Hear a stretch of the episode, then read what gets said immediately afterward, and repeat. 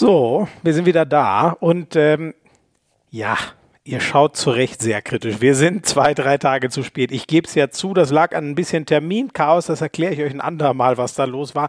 Wenn der dann auch kommt, der eigentlich in der heutigen hätte, Folge hätte kommen sollen, wir haben aber für den, der jetzt nicht gekommen ist, aber irgendwann mal kommt, überragenden, mehr als überragenden Ersatz gefunden mit Patrick Grötzky, dem Urgestein der Rhein-Neckar-Löwen. Schön, dass ihr dabei seid bei Hand aufs Harz, dem offiziellen Podcast der Liquimoli HBL. Mein Name ist Florian Schmidt-Sommerfeld, kurz Schmiso, bin Handball- und Fußballkommentator bei Sky und die DKB präsentiert die heutige Folge, schon ganz lange Partner von uns und die Liga und die DKB haben ja zusammen den HPI entwickelt. Da könnt ihr immer den Spieler des Monats wählen und der Patrick Grötzky, der Mann mit den vielen Namen, das werden wir gleich klären, der ist übrigens laut HPI immer noch einer der besten auf seiner Position, steht mit einem HPI unter den Top 10 rechts außen der Liga. Und das wahrscheinlich gefühlt schon seit 100 Jahren. Naja, nicht ganz so lange.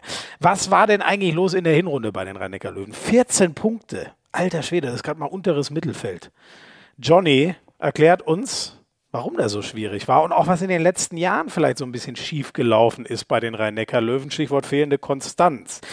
Und natürlich auch, wird es denn jetzt besser mit Ljubov Ranjes? Die Löwen haben sich ja einen neuen Trainer geholt in der Winterpause, der uns ja neulich hier noch allen erzählt hat, so schnell kommt er nicht wieder zurück nach Deutschland. Patrick Grötzky hat sich auch ein bisschen gewünscht, gewundert. Wir haben uns aber auch über ganz Privates unterhalten, über seinen Junggesellenabschied. Wie ist es denn so als dreifacher Papa? Und Patrick Grötzky, der zweifache deutsche Meister, 150-fache deutsche Nationalspieler und was er nicht alles ist. Äh, einfach Monsterkarriere. Erzählt uns, warum er sich trotzdem nicht als Olympia-Bronzemedaillengewinner fühlt. Karriereende bei den Löwen oder doch nochmal ins Ausland. Zwei Länder hätte er noch auf dem Schirm. Und was wir aus deutscher Sicht von dieser EM mitnehmen können. Ach ja, und wer hat eigentlich die Kröstis erfunden? Das versuchen wir zumindest zu klären. Viel Spaß!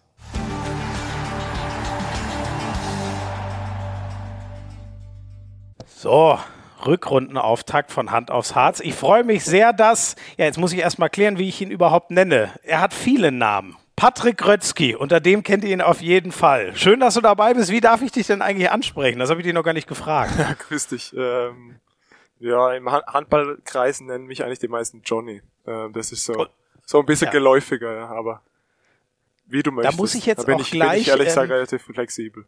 Äh, okay, also du hörst quasi auf alles. Ist nicht so, dass du nicht verstehst, was ich von dir will, wenn ich dich Patrick oder äh, Johnny nenne. Das, naja, passt, das passt, beides. passt beides. Ja. Dann, das machen wir jetzt mal ganz ungewöhnlich. Normal kommen die immer erst später, aber wir haben eine Sprachnachricht für dich bekommen ähm, vom einzigen Menschen, den ich kenne, der, zumindest soweit ich weiß, nach einem Obst benannt ist in der HBL. Und der wirft genau diese Frage auf. Deswegen würde ich sagen, dieses Mal starten wir mal so, dass wir ganz, ganz früh eine Sprachnachricht mit reinnehmen. Hallo Patrick, Pare, John, Johnny oder weiß was ich, gibt es ja sicher noch mehr. Aber dein Apfel her. Ähm, meine Frage wäre halt, dadurch, dass du bist äh, unter dieses Spruch, was man auf Deutsch sagen, glaube ich, äh, liebe Kinder haben viele Namen. Ähm, warum hast du denn so viele Spitznamen und warum Johnny? Das ist ja ein bisschen was Besonderes. So, ja, warum John Johnny? Kannst du das mal erklären? Das wäre schon gut für alle zu wissen, glaube ich.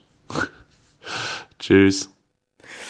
Also, ihr dürftet ihn erkannt haben. Michael Appelgren, euer Keeper bei den Rhein-Neckar-Löwen. Und eigentlich wurde mir die Frage ganz woanders eingetragen. Ich habe es jetzt trotzdem vorgezogen. Jetzt erklär uns das doch mal bitte. Wie kommst du zu deinen ganzen Spitznamen? Es scheint ja noch ein paar mehr als nur Johnny zu geben. Ja, ich glaube, die anderen gibt es eher in, in Apfel, Apfels Kopf. Äh, Ach so. Zumindest werde ich nicht, nicht so oft äh, Padde genannt. Das äh, nennt er mich ab und zu. Ich glaube, ja. tatsächlich nennen die ihn in Schweden, jemand, der Patrick heißt, öfters mal Padde. Äh, mhm. äh, aber ja, das, der, der Spitzname Johnny zumindest, der ja, ist so in mein, meinem ersten Jahr hier bei den Löwen, wurde der quasi erfunden ähm, oder eingeführt. Äh, da war war ich ein ganz junger 18-Jähriger und mein normaler Name war wohl irgendwie ein bisschen zu langweilig. Ähm, dann war es die erste Zeit, die ersten paar Monate wurde ich Wayne genannt. damals äh, wegen Wayne, Wayne Gretzky, dem Eishockeyspieler, dem ehemaligen. Oh, geil, okay. Mhm. Das Und ist ja so the greatest of all time im Eishockey, soweit ich weiß, ne? Ja, soweit ich, soweit ich auch weiß, ja, weil der Nachname aber zumindest gleich war, das war eher der Grund. ah ja, klar, natürlich, Gretzky und Grötzky. Ich habe, ja. meine Güte, da hätte ich drauf kommen können. Ich habe es ehrlich gerade nicht gecheckt. Genau, und dann äh, vergingen noch ein paar Wochen und Monate und dann ging es irgendwie von Wayne auf John Wayne und daraus äh, ist dann Johnny entstanden. Ah, okay. Ja, John Wayne ist natürlich so ein Klassiker irgendwie. Das ist ein Name, den kann man gut verteilen. Ne? Der klingt einfach immer cool. Ja, okay, und da ist dann Johnny draus geworden. Wer hat, weißt du noch, wer so die treibende Kraft war? Also so wie ich ihn kenne, du kennst ihn viel, viel besser als ich, aber das, das klingt ein bisschen nach dem Lauser Uwe Gensheimer, der sowas mit vorantreibt. War der da oh, involviert? Glaube ich tatsächlich nicht. Ähm, ich glaube sogar, dass ein bisschen sogar federführend unser damaliger Trainer Juri Schäfzow der meinte dann irgendwann, ja, Johnny, das, ah. das ist ein guter Name. Ähm, und Ach, da, geil. deshalb ist dann dabei ein bisschen geblieben. Ja, okay. Da kommt, wenn, der Trainer ein Machtwort spricht, dann kommst du da auch nicht mehr raus. ja, so, so war es dann auch, ja. Sehr schön. Dann haben, dann haben wir das mal geklärt. Okay, also Padde nenne ich dich dann auf jeden Fall nicht. Ich gucke mal, ich weiß es noch gar nicht, ob ich mich für äh, Johnny oder für Patrick den Rest des Podcasts entscheide. Mal vorneweg, ähm, wo sitzt du denn eigentlich gerade? Wir sind uns nämlich beide nicht sicher, wie sehr ihr da draußen jetzt die Umgebungsgeräusche so hört, aber da musst du uns jetzt mal mit reinnehmen. Du hast hier einen sehr schnuggeligen Ort bei euch im Trainingszentrum gesucht für die Aufnahme. Genau, ich wollte mich eigentlich, wo wir auch unsere Löwen-Podcasts äh, immer aufzeichnen, ins, Inter mhm. ins Jugendinternat hier direkt gegenüber von der Halle setzen. Da gab es allerdings die letzten Tage ein bisschen Corona-Ausbruch. Ähm, mm, da Scheiße. sind einige Spieler infiziert und deshalb wollte ich mich jetzt nicht unbedingt da reinsetzen. Ähm, dann die nächste Anlaufstelle wäre der Videoraum hier gewesen. Da hat aber, glaube ich, gerade die A-Jugend äh, Video ja. und jetzt ist noch gleichzeitig Training in der Halle. Darum habe ich mich jetzt in so ein, in das Zimmer, wo unser Betreuer sein, seinen ganzen Krempel äh, untergebracht hat, äh, verzogen und hoffe, dass es nicht so laut ist vom Training nebenan. ich glaube, das gehört ja, das ist ja, macht's ja nur, wie sagt man, macht's ja real sozusagen. So ne? ist es, das ja. ist halt in so einer, in so einer Handballhalle so. Heißt, ähm, du bist gerade frisch vom Training, gerade zu Ende gegangen, bin ich da richtig? Genau, gerade fertig mit Training, gerade frisch geduscht zum Glück. Ja. Ja. Und ähm, wie war's? Gut. Ähm, viel, viel Vorbereitung schon auf, auf das Spiel am Wochenende gegen Kiel im Pokal. Mhm. Viel takti taktisches Training. Ähm, nicht zu intensiv für, die, für den Körper, aber viel für den Kopf. Mhm. Aber ja, muss sein vor solchen, vor solchen wichtigen Spielen. Mhm. Äh, lass das vielleicht gleich direkt vorziehen. Das ist natürlich ein, ein Hammerkracher. Aus einer EM-Pause raus ist das erste Spiel, bevor ihr dann am 10.2. das erste Mal wieder in der Liquimoli HBL spielt, ist das erste Spiel Kampf ums Final Four. Also so das Leuchtturm-Event des Jahres, ähm, Pokal-Endturnier und ihr spielt gegen Kiel. Also gr größer geht's ja fast gar nicht. Ist das, ist das eine jetzt jetzt kriegst du gerade Besuch, glaube ich, in dem Raum, ja, da, ne? Aber da, passt schon. davon lassen wir uns nicht abhalten. Ähm, das, ich weiß nicht, spielt, ist sowas geil, direkt mit so einem absoluten Oberknaller reinzustarten oder hättest du gern lieber was zum Warmlaufen gehabt vor so einem DRB-Pokal-Viertelfinale? Ja, ist irgendwie schon geil, ja, dass es gleich, gleich zur Sache geht, aber natürlich äh, weiß man nicht so tausendprozentig, wo man, wo man dran ist nach so einer Pause. Ähm, ja. Kiel hatte viele Spieler weg, äh, wir hatte, wir bei uns waren viele Spieler bei der EM. Ähm, man ist erst wieder seit ein paar Tagen mit einem vollen Kader zusammen und deshalb äh, ja, weiß man nie so hundertprozentig, wo man, wo man steht, direkt nach, nach so einem großen Turnier, weil man ja auch gar keine Zeit hatte, irgendwie Freundschaftsspiele oder sowas zu machen, zumindest nicht mit der vollen. Mannschaft. Ähm, aber ja, hat man zum, ist man zumindest gleich gleich wieder voll im Geschäft und äh, hat hat gar keine Zeit, um, um äh, irgendwie anzulaufen. Wenn ich auf die Tabelle gucke in der Liga, dann muss ich jetzt nicht lange überlegen, ehrlich gesagt, wer da der Favorit ist. Nehmt ihr das an? Seid ihr der Underdog oder seid ihr auf Augenhöhe?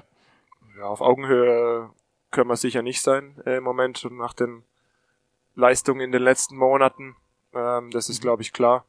Aber wir haben ja auch schon letztes Jahr im letzten Saisonspiel gegen Kiel gezeigt, dass wir äh, da Kiel das ganz schön schwer machen können. Ähm, mhm. Wir haben auch jetzt im Bundesligaspiel äh, ja, das Kiel lange schwer, schwer gemacht und es waren trotz alledem trotzdem Abstand der in der Tabelle auch vielleicht auch schon in den letzten paar Jahren immer heiße Duelle ähm, und schwierige Spiele, ähm, auch für den THW Kiel und wir haben ab und zu auch schon was geholt und deshalb äh, ja, vielleicht nicht, kein ganzes 50-50 Spiel mehr, wie es vor ein paar Jahren noch war, aber sicher noch äh, ein heißes Duell. Ist das bei euch irgendwie so ein Ding, dass ihr ähm, gegen jeden gewinnen und gegen jeden verlieren könnt und euch gefühlt so ein bisschen dem Niveau des Gegners anpasst? Ihr habt ihr es immer noch drin, habe ich so das Gefühl, auch die Größten zu schlagen, aber ihr habt es halt inzwischen leider auch drin, gegen die Allerkleinsten in Anführungszeichen zu verlieren. Ja, das ist im Moment so ein bisschen das Paradoxe, dass, dass man nicht, dass wir es nicht schaffen, unseren, äh, unseren Handball so durchzuziehen, wie wir es eigentlich wollen, unser Niveau äh, auf ein gewisses Grundniveau zu halten sondern wie du, wie du eigentlich sagst, eigentlich ganz gut, äh, ganz gut analysiert, äh, dass wir uns irgendwie dem Niveau vom Gegner anpassen, dass man gegen Kiel gewinnen kann, aber dass man genauso auch gegen, ja, gegen Stuttgart oder gegen Lübeck ein 50-50 Spiel haben kann. Und das, äh, mhm, ja. ja. das ist natürlich nicht unser Anspruch und da sind wir auch tatsächlich äh, auf der Suche nach, nach der richtigen Lösung. Mhm. Ähm, bevor wir darüber reden, da hat sich ja zwei, zwei große Sachen haben sich in der Winterpause getan. Ähm, was wird dir denn nochmal ein, äh, Final Four bedeuten? Also müsste ja jetzt bei weitem nicht dein letztes sein, aber ist ja, glaube ich, für euch schon ein besonderer Ort. Ihr habt so viele Anläufe genommen, diesen verdammten Pokal endlich mal zu gewinnen und 2018 war es dann soweit. Was, was ist für dich so da das, das Besondere? Was, was würde dich daran reizen, da nochmal hinzufahren? Das Final Four ist einfach jedes Jahr ein ein mega geiles Event. Also man sieht es nirgends, dass vier fast ausgeglichene Fanlager äh, in der Halle sind, zu normalen Zeiten natürlich. Ähm, mhm. Das macht eine ganz besondere Stimmung in der Halle und ja, wir durften das sehr, sehr oft erleben. Äh, sehr, sehr oft leider nur äh, das Halbfinale, leider nur ein Spiel. Mhm. Ähm, aber wir haben, haben uns ja ein bisschen versöhnt vor ein paar Jahren damit, äh, als wir ja. den Titel zum ersten Mal geholt ha hatten und das war schon ja, einfach ein me mega Erlebnis und ja, ist ein, ein ganz großer Titel. Und für uns war es wie so ein bisschen auch eine Erlösung nach so vielen Anläufen. Aber ja, egal, sogar wenn man als Zuschauer da ist, finde ich, ist es einfach ein ganz spezielles und besonderes Event. Kann ich, kann ich bestätigen. Und äh, Hamburg ist ja auch nicht mehr so häufig. Ne? Also wer das nochmal erleben will, muss jetzt Gas geben und dann gibt es ja den, den Umzug nach Köln. Ich glaube schon im nächsten Jahr, wenn ich richtig bin. Ne? Ich glaube jetzt noch einmal Hamburg und dann ist es Köln, wenn ich es gerade richtig Ich glaube auch, dass es das letzte Mal ist, ja. Im Kopf fahre. Ne? Ja. Ähm, Du hast schon gesagt, die, die Hinrunde, ähm, wie würdest du sie eigentlich charakterisieren, neben dem, was du schon gesagt hast? Also punktemäßig müssen wir, glaube ich, nicht reden. Da war das Kilometer weit weg von dem, was ihr euch wünscht und wir euch alle zutrauen. Kannst du das irgendwie ein bisschen greifbar machen, was gefehlt hat in der Hinrunde, warum es bei euch immer wieder so gehakt hat? Ja, es hat ziemlich viel gefehlt, um ehrlich zu sein. Also wir haben mhm. keine Konstanz in unserem Spiel drin gehabt. Ähm, ja, dieses Anpassen vom Gegner hat ja dann irgendwas auch mit Konstanz zu tun. Wir hatten immer wieder äh, auch gute Phasen, auch in sch eigentlich schlechten Spielen, aber die, die schlechten Phasen sind zu schlecht. Also die, mhm. wenn man eine Kurve zeichnen würde, dann geht die, oder versuchen würde, eine Kurve zu zeichnen, dann sind die schlechte, schlechten Phasen zu tief und zu lange in, de, in den Spielen und dann geht's, dann geht's erst langsam wieder hoch und das ist so ein bisschen das Problem, dass man keinen stabiles Grundniveau irgendwie im Spiel zeigt, selbst wenn man mal ein schlechtes Spiel macht, dass man trotzdem nicht unter ein gewisses Niveau kommt. Ähm, das war, finde ich, so ein bisschen unser Hauptproblem. Ähm, dazu haben wir, glaube ich, die zweitmeisten Tore, äh, wenn ich richtig, äh, wenn ich es richtig weiß, in der Bundesliga sogar bekommen. Ähm, das mhm. spricht ja, finde ich, auch schon ein bisschen Bände, vor allem wenn man, wenn man bei uns äh, unsere erfolgreichen Jahre anschaut. Da waren ja. wir wahrscheinlich jedes Jahr unter den ersten zwei oder drei äh, defensiv in der Liga. Und das mhm. äh, spielt natürlich eine ganz große Rolle. Mhm. Und kannst du es irgendwie, äh, woran man, man versucht ja dann von außen immer so ein bisschen zu überlegen, ich weiß nicht, hat es mit dem, hat's mit dem Übergangstrainer nicht so ganz gepasst zum Beispiel? Passt der Kader nicht so zusammen, wie man es von den Einzelspielern denken könnte? Hast du da irgendwie so, ein, so einen Einblick für uns, den du uns geben kannst? Ach, du hast noch ein bisschen Zeit, oder? Ja, natürlich, so viel du brauchst. Zeit war hier noch nie ein Problem in Hand aufs Harz, das kann ich dir sagen. Ja, das ist ja schon ein bisschen äh, komplexer, die ganze Thematik. Also das mhm. kann man nicht einfach so mit einem, ein paar Monaten oder einem Jahr hier beantworten, weil äh, mhm. wenn man sich die letzten Jahre anschaut, dann geht ja die die Kurve auch in der, Tab in der Tabelle schon eigentlich seit dem letzten Jahr von Nikola Jakobsen ein bisschen nach unten. Mhm.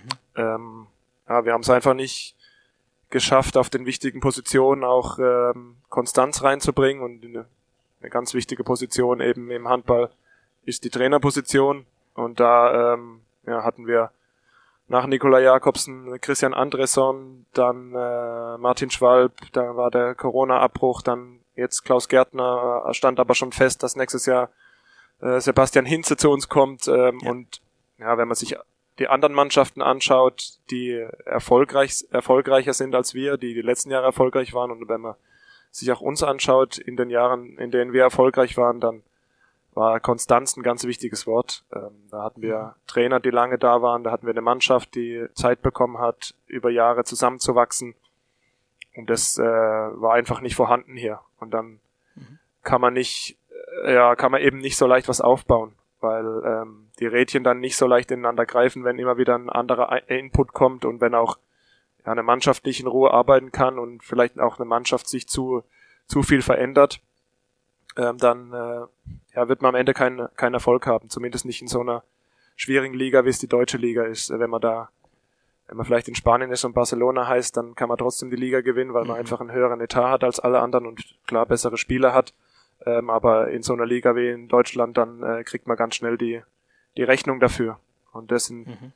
klar, das sind so ein bisschen die Gründe, unter anderem, warum, warum es äh, bisschen bergab ging in der Tabelle. Ähm, dazu, ja, muss man ja auch, muss man ja auch sagen, haben auch wir als Mannschaft es nicht geschafft, äh, Außengeräusche hin oder her, aber dass jeder einzelne Spieler auch äh, konstant auf einem guten Niveau spielt. Da waren auch die, mhm.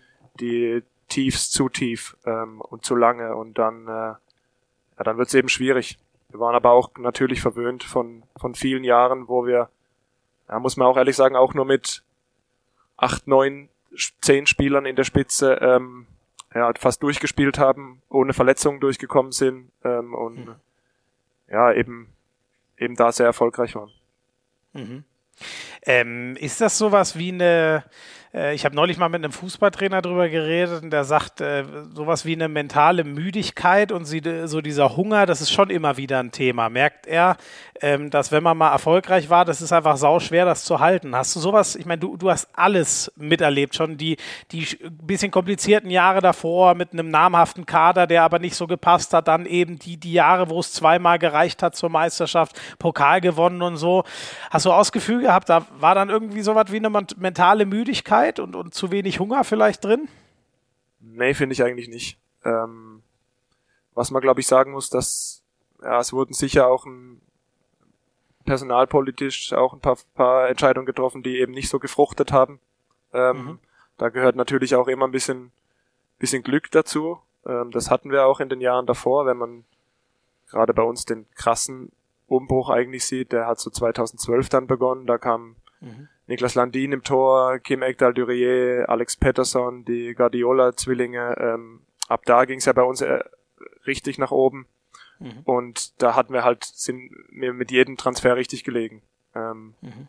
Und es hat einfach sehr, sehr gut zusammengepasst, auch zur Spielphilosophie, die Gudmundur damals hatte. Ähm, aber es war eben auch die Zeit da, dass es sich so entwickeln konnte, weil wir waren auch nicht vom einen auf den anderen Moment auf einmal eine Top-Mannschaft. Mhm. Und äh, ja, das sind das sind alles so ein paar Sachen, die, die irgendwie damit reinspielen, ähm, aber so einen geringeren Hunger konnte ich ehrlich gesagt nicht feststellen, weil okay. wir waren genauso enttäuscht nach den Spielen, wenn, wenn, wenn wir eben nichts nichts erreicht oder nichts erreicht haben, beziehungsweise ein schlechtes Spiel gemacht haben äh, wie vorher. Ähm, aber diese, diese ganze Mentalität, die baut sich auch irgendwie in der Mannschaft auf. Und das, klar, ähm, kann man es auch irgendwie, ist es auch das Ziel, das weiterzugeben an neue Spieler, aber wenn es dann irgendwie das Gesicht sich zu sehr ändert, dann ist es auch äh, schwierig, das äh, an zu viele Leute gleichzeitig weiterzugeben. Mhm, mh. Und ähm, hast du das Gefühl gehabt, ähm, die, die es, es, hätte einen Trainer gegeben, weil jetzt, du hast vorhin aufgezählt, wir sind jetzt beim vierten, ne? dann seit Nikola Jakobsen. Ähm, Hast du das Gefühl, es, es, es, hätte irgendwer mehr Zeit gebraucht oder war das für dich als Spieler schon immer verständlich, warum dann nochmal, wie er jetzt im Winter auch wieder eine neue Option gefunden wurde? Ja, das ist ehrlich gesagt schwierig zu beantworten. Ähm, ich glaube, es haben einfach ähm, die Ergebnisse, vor allem in dem ersten Jahr nach Nikola Jakobsen, äh, nicht gestimmt. Da war deshalb äh, ja, das ist leider das Geschäft auch, dass dann ein Trainerwechsel auch äh, oft passiert, weil das die einfachere Lösung ist, muss man ja auch ehrlich sagen. Ähm, ja. Statt Fußstapfen vielleicht auch zu groß von Jakobsen, der ja alles gepackt hat mit euch? Ja, die waren sicher sehr groß. Nico war, muss man ja dazu auch sagen, nicht nur Trainer hier, sondern hat mhm. Ganz, ganz viel auch äh, sonst gesteuert. Ähm, und da waren die Fußstapfen sicher sehr, sehr groß. Ähm, mhm. Gerade was auch Personalentscheidungen an, anging, hat er auch eine große Rolle gespielt. Ähm, und das war eben dann auch nicht so einfach fortzusetzen. Ähm, das erste halbe Jahr mit Martin Schwalb ähm, war eigentlich ein sehr gutes halbes Jahr. Da waren wir, standen wir, glaube ich, im November auch nur mit drei Minuspunkten oder so da, haben auch echt einen guten Handball gespielt und dann ging es danach äh, leider ein bisschen, bisschen bergab. Ähm, ja, wer da, dann kam auch die Entscheidung von Schwalbe, dass er sein, seinen Vertrag nicht verlängert. Mhm. Ja, ist ein bisschen hinfällig, weil man es äh, nicht, nicht genau sagen kann, was eine richtige Entscheidung gewesen wäre oder ob er vielleicht mit ein bisschen mehr Zeit, ob es sich dann anders ausgegangen wäre hier. Aber mhm. jetzt sind wir in der Situation, äh, wie, sie, wie sie ist, ähm, müssen jetzt in der Rückrunde das Beste draus machen und äh, ja, ganz wichtig für den ganzen Verein ist dann ab der, ab, auch ab der nächsten Saison vor allem dann wieder irgendwie auch eine neue Art neue Geschichte zu schreiben. Mhm. Das dann mit Sebastian Hinze. Jetzt erstmal mit äh, Ljubo Vranjes. Da hätte ich im Namen aller Hand aus Harz-Hörer erstmal die erste Frage, warum hat er uns eigentlich bretthart angelogen, vor allem mich, vor ungefähr einem Monat und gesagt, sobald wird es keine Bundesliga-Rückkehr geben. Weißt du da genaueres? nee, ich habe mir aber tatsächlich, als, es, als der Wechsel feststand, die Folge auch nochmal angehört und war dann auch bei den Worten ein bisschen überrascht. Ja. Aber geht halt manchmal wirklich so schnell, ne? Also ich weiß nicht, ob es da wirklich schon länger Überlegungen gab, aber so, so wie ich ihn jetzt in dem Gespräch kennengelernt habe, ist ja keiner, der einem vom Pferd erzählt, oder? Ähm, hast du schon, also wart, wurdet ihr auch ein bisschen überrascht von der äh, ähm, äh, Entwicklung sozusagen oder merkt man schon manchmal oder gibt es Gespräche in die Richtung und könnte sein, dass der kommt? Ja, wir wurden schon ein bisschen überrascht, um ganz ehrlich zu sein, äh, mhm. weil der Zeitpunkt ja schon auch recht spät war. Mhm. Ähm, Klar, das lag auch ein bisschen daran, dass äh, vielleicht Lubo dann auch zu haben war. Ähm, mhm. Auch weil es bei ihm mit der slowenischen Nationalmannschaft eben nicht so erfolgreich lief. Aber wir wurden ja ganz ehrlich schon ein bisschen überrascht, weil wir hatten ja auch dann zu dem Zeitpunkt drei Trainingstage in der Vorbereitung schon mit äh, Klaus dann schon mhm. hinter uns, als die Entscheidung dann kam. Deshalb ja ganz klar schon überraschend. Ja, ja. Und wie, wie waren jetzt so die ersten ich weiß gar nicht, wie viele Trainingseinheiten war es denn, waren es denn schon? Ich kann das ehrlich gesagt gar nicht sagen, das weißt du ja viel besser. Oh ja, es waren schon einige. Wir haben jetzt äh, am Anfang der Woche, beide Wochen immer zweimal auch trainiert. Ähm, ja, gut, müsste ich jetzt genauer rechnen, es dauert jetzt zu lange. Sagen wir einfach ein paar Wochen, waren, also waren schon, 10 waren schon, plus. Ja, genau, waren schon einige Trainingseinheiten. Trainingseinheiten ja. Äh, Was macht er so? Wie, wie wirkt er auf dich? Wo, wo packt er euch an? Ein sehr akribischer Trainer, der sich äh, unglaublich auf die Trainingseinheiten vorbereitet. Ich habe mal so ein bisschen reingelunzt, äh, linst in seine in seine Unterlagen und da sieht man schon, wie akribisch er sich auf, auf die einzelnen Einheiten vorbereitet und ich glaube auch schon eine Woche im Voraus. Ähm, das ist ja schon sehr, sehr professionell und stark. Und dann merkt man einfach in jeder Trainingseinheit, dass er schon ganz viel auch erlebt hat als Spieler früher, als Trainer und ganz viel Handball-Sachverstand hat und äh, das mhm. vermittelt er uns sehr gut. Mhm. Ich muss es nochmal überlegen, aber ich glaube, wenn ich reingelunzt gerade richtig im Kopf habe, hast du das hoffentlich nicht gemacht. Ich überlege Nein. jetzt genau, wofür das Wort steht, aber reingelinst ist wahrscheinlich, da ja. hat er wahrscheinlich auch nichts dagegen. Muss, bei mir rattert es jetzt die ganze Zeit im Kopf, in welchem Zusammenhang ich das normal benutze. Ah, der war sehr schön. Ähm, und äh, ist das, ähm, ihr seid ja auch äh, noch äh, gar nicht, wann, wann kommen eigentlich, äh, also Lagergren, Kirkelöcke waren ja lang da, die müssten ja jetzt die Tage dann zurückkommen, ne? Genau, die sind schon wieder da. Also die, ah, die sind schon wieder dabei. Lagergren, ja. äh, Kirkelücke und äh, Ime Gislason. Der hat ja auch mhm. noch um Platz 5 ah, ja, um Platz fünf gespielt. Genau. Mhm. Mhm. Die waren ähm, am, äh, was haben wir heute, Freitag, am Mittwoch zum ersten Mal im Training wieder. Mhm. Das heißt, es gab jetzt schon auch ein paar Trainingseinheiten so richtig mit der, mit der kompletten Mannschaft. Also es wird ja trotzdem alles brauchen. Trotzdem kannst du uns so, so, hast du schon ein bisschen eine erste Idee, was, was er besonders anpackt, Ljubo, und in welche Richtung er euch vielleicht lenken will? Also banal gefragt, wie, wie wird der Löwenhandball vielleicht anders aussehen als in der Hinrunde? Ja, erstmal hoffentlich äh, erfolgreicher. ähm, ja, er hat schon ein paar Sachen schon umgestellt, äh, versucht auch auf die einzelnen Stärken von den Spielern einzugehen. Äh, Gerade zum Beispiel einen Niklas Kekelücke in Wurfpositionen zu bringen. Ähm, mhm. Es ist so ein bisschen die skandinavische Spiel Spielweise, wie auch äh, er es in Flensburg schon versucht hat. Das versucht mhm. er schon reinzubringen, das Spiel sehr breit anzulegen, ähm, mhm. die Lücken zwischen den Außen- und Halbverteidigern anzugreifen und mhm. auch die Außenfielen ins Spiel zu bringen. Das sind, das sind so die Ansätze, die jetzt in den ersten Trainingseinheiten schon deutlich zu sehen waren. Ja. Damit ist Schweden ja gerade im letzten Angriff quasi Europameister geworden, ne? Ja. Wenn ich mich, wenn ich mich richtig erinnere, war ja, das, genau. glaube ich, auch der letzte Angriff war zwischen 1 und 2, ne? Wenn ich mich erinnere. Ähm, ja, ist er, äh, ähm, wie ist denn das für dich so, dich einzustellen, dieses, weißt du, ich hatte das noch nie. Deswegen weiß ich nicht, wie das mit so einem lame Duck. Es werden sicher alle wissen, wovon ich äh, äh, rede. Aber ihr hattet das jetzt mit Klaus Gärtner. Ihr wusstet, der macht das jetzt noch eine Zeit. Aber dann kommt Sebastian Hinze. Und jetzt kommt ein halbes Jahr nochmal jemand Neues. Aber es bleibt ja trotzdem so, dass Sebastian Hinze im Sommer kommt.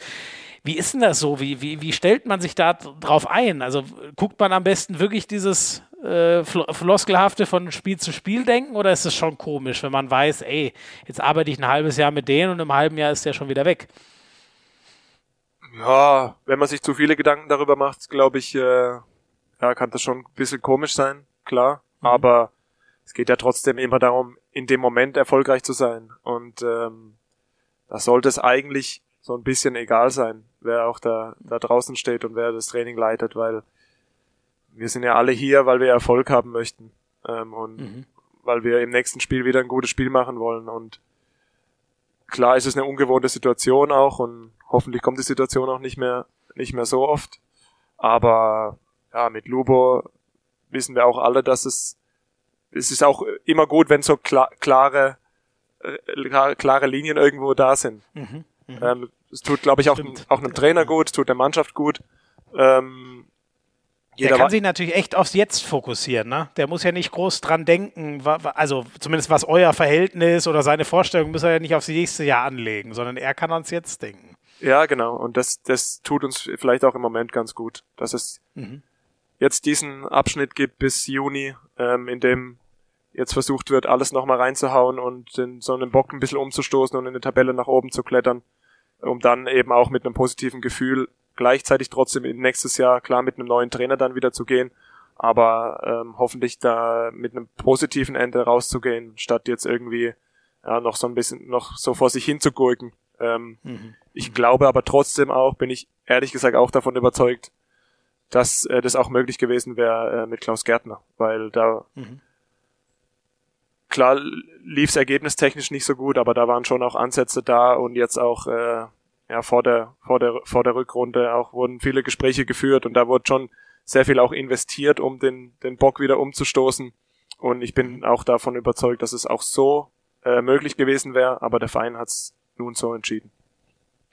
Ähm, ich meine, du bist ewig da, hast alles erlebt. Ähm, wird da eigentlich mal in die Mannschaft reingehört? Also wurdet ihr irgendwie mal in, in diesen äh, Prozess mit einbezogen oder ist das einfach eine Entscheidung, wo Geschäftsführung und sportliche Leitung und so sagen, nee, das entscheiden wir so, wie wir es gerade für richtig empfinden?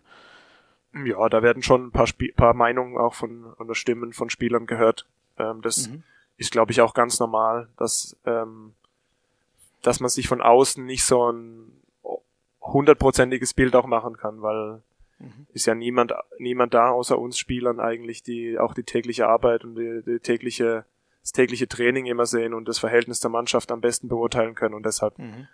sollte das auch in jeder, fast in jeder Mannschaft, jeder Sportart vielleicht auch äh, relativ normal sein und dazugehören, dass da ein, ein paar Stimmen zumindest gefragt werden. Und wenn ich dich aber richtig verstehe, deine Rückmeldung war schon so, du hättest es dir auch mit Klaus Gärtner gut weiterhin vorstellen können. Ja, auf jeden Fall. Ja. Ähm, was denkst du denn ist noch drin? 14 Punkte, das ist natürlich äh, für die Löwen erschreckend nah an Abstiegskampf, auch wenn ich mir relativ sicher bin, dass es euch am Ende nicht erwischen wird. Aber es ist ja ganz schön weiter Weg nach Europa. Ne? Das sind so neun oder zehn Punkte, glaube ich. Ist das noch drin oder was, was nehmt ihr euch eigentlich vor? Was, was soll noch gehen in dieser zweiten Saisonhälfte? Ja, also wir wollen sicher eine Tabelle klettern. Wir wollen unsere Leistung einfach stabilisieren. Wollen äh, ja nicht mehr solche neg viele negative Erlebnisse haben. Ähm, wirklich auch in krasserem Sinne, wie wir es in der Hinrunde hatten.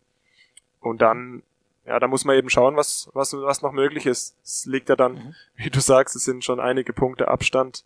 Es liegt dann nicht nur in den eigenen Händen, aber das Ziel muss schon ganz klar sein, da weiter in der Tabelle zu klettern und dann, ja, sich auch, sich auch auf einem, auf einem gewissen Niveau zu stabilisieren einfach. Mhm. Aber schwört ihr euch ein auf irgendein Punkteziel, Tabellenplatzziel, was auch immer?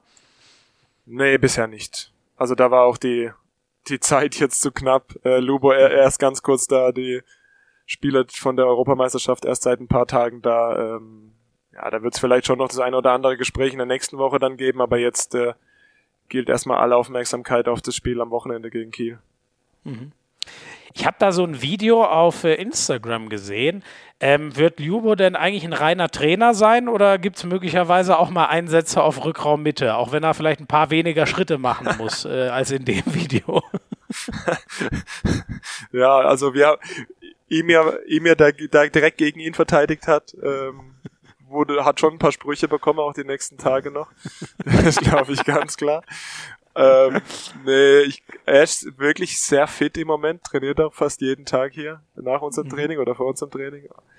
Aber ich glaube, das wäre schon noch ein bisschen viel in seinem Alter. ich denke auch. Das hat er ja in der Folge, wo er hier war, auch eindrucksvoll erzählt, dass der Körper auch, glaube ich, dankbar ist, wenn er nicht mehr weiter geschunden wird. Ja, war so diese Woche auch einmal auf dem Laufband, äh, relativ lange, während wir Krafttraining hatten. Und ist ja. er in, in der Abendtrainingseinheit nicht mehr ganz so rund gelaufen. Also da schon gleich Tribut gezollt, der Körper. Das war aber dann quasi eine andere Trainingseinheit, als wo er diesen wunderbaren Spin-Move ja, hat, oder? Ja, Nehme ja. ich mal an, ja. Sehr schön. Ähm, und ähm, äh, sag mal, es ist ja noch ein anderer gekommen, ne? Mit Joel Bierlehm. Also wussten wir schon, dass der ähm, zu den Löwen wechseln wird, aber eigentlich war, dachten wir alle erst nächsten Sommer. Jetzt ist er doch ein bisschen früher gekommen, weil es ja auch den Abschied von, von Andreas Palika gab.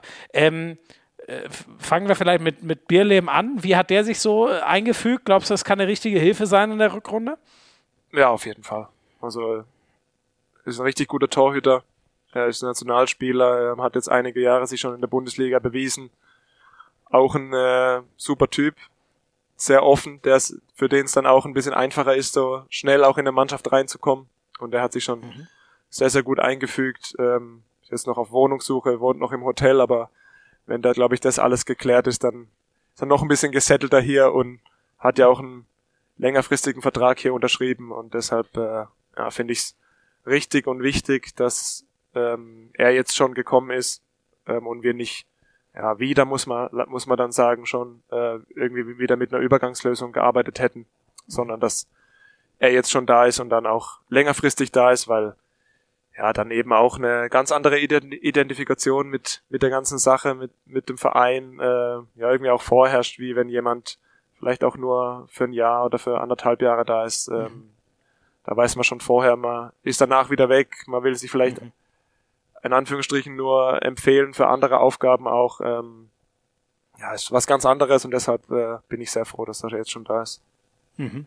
Ist er jetzt, weiß ich, so 2025, 26, sowas um den Dreh ist der Vertrag? Ich weiß es ja, eins von beiden. Ich weiß es auch nicht genau. Ja, ja.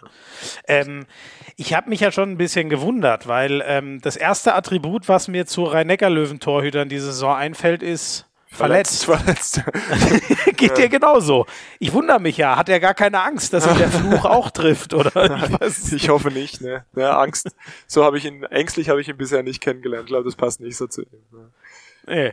Ist ja auch so ein richtig Verrückter eigentlich. Also Torhüter sind ja eigentlich alle verrückt, aber zum Beispiel, ich finde, der Appelgren wirkt ja für einen Dorwart sehr ausgeglichen und ruhig. Ist Bierlehm eher so Typ Meise oder wie ist der so? Also ausgeglichen und ruhig, da muss ich dir widersprechen bei Apfel. Oh, ist er nicht so? Witzig. Immer wenn ich mit ihm quatsche, so in der Halle, ist das total nett und er wirkt ganz ruhig. Ja, er ist ja auch nett und äh, kann auch ruhig sein, aber da äh, manchmal dreht da schon was mit ihm durch. Ähm, okay. Aber einfach ein, ein witziger und herzensguter, herzensguter Mensch ja. auch. Ja. ja, ähm, und ähm, ist ähm, Joel Bierlehm ist ja auch gerade erst Vater geworden, auch noch, ne? Das war ja, glaube ich, die Geschichte. Ich kriege das alles gar nicht mehr zusammen. Wer warum nicht bei der EM ja. war, war das bei ihm nicht auch? Das musste der dann ja auch noch, ne? Also ist Vater geworden, musste umziehen, genau. neuer Mannschaft einleben. Der hatte ja echt spannende Zeit hinter sich. Ich glaube, so er ist am Wochenende, meine ich, wenn ich es richtig im Kopf habe, Vater geworden und war dann mhm. paar Tage später eben bei uns dann in der Halle. Ja. ja also es ging alles ähm, recht schnell. Jetzt muss ich mir noch mal sagen, wenn ich, äh, das ist natürlich jetzt nur der Außenblick, ne? Ähm, äh, aber der Andreas Palika, wenn ich mir den bei der EM im Tor so angeguckt habe, dann dachte ich mir schon, wie konnten denn die Löwen den bitte gehen lassen?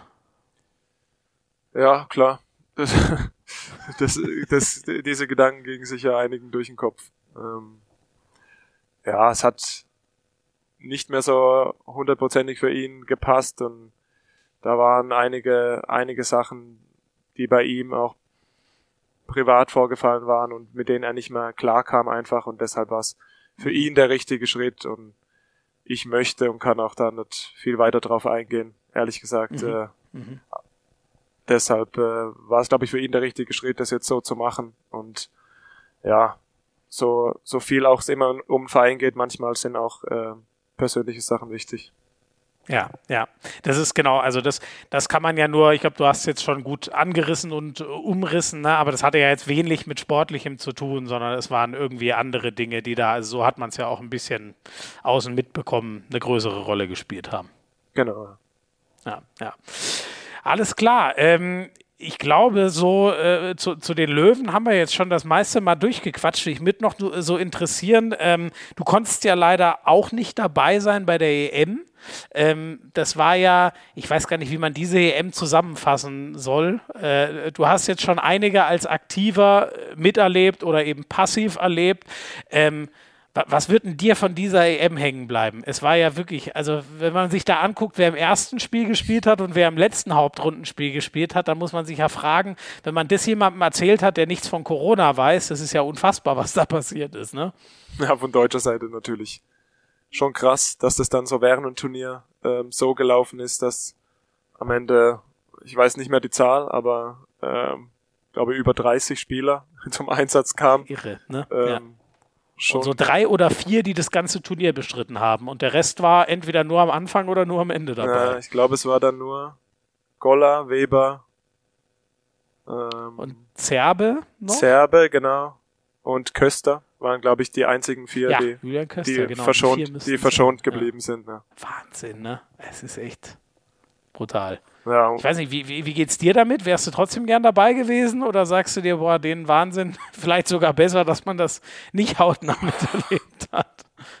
Ja, so ein bisschen zwiegespalten. Natürlich äh, war es trotzdem eine, eine, Europameisterschaft und ich glaube, wir in Deutschland diskutieren da auch immer ein bisschen mehr darüber, als es äh, andere Nationen irgendwie machen, weil hier in Deutschland hatte ich so das Gefühl, war dann viel die Rede von ja, dass es doch, dass es eine Farce sei und äh, ob das überhaupt noch notwendig wäre. Ähm, anderen Ländern irgendwie wird es ein bisschen anders angesehen.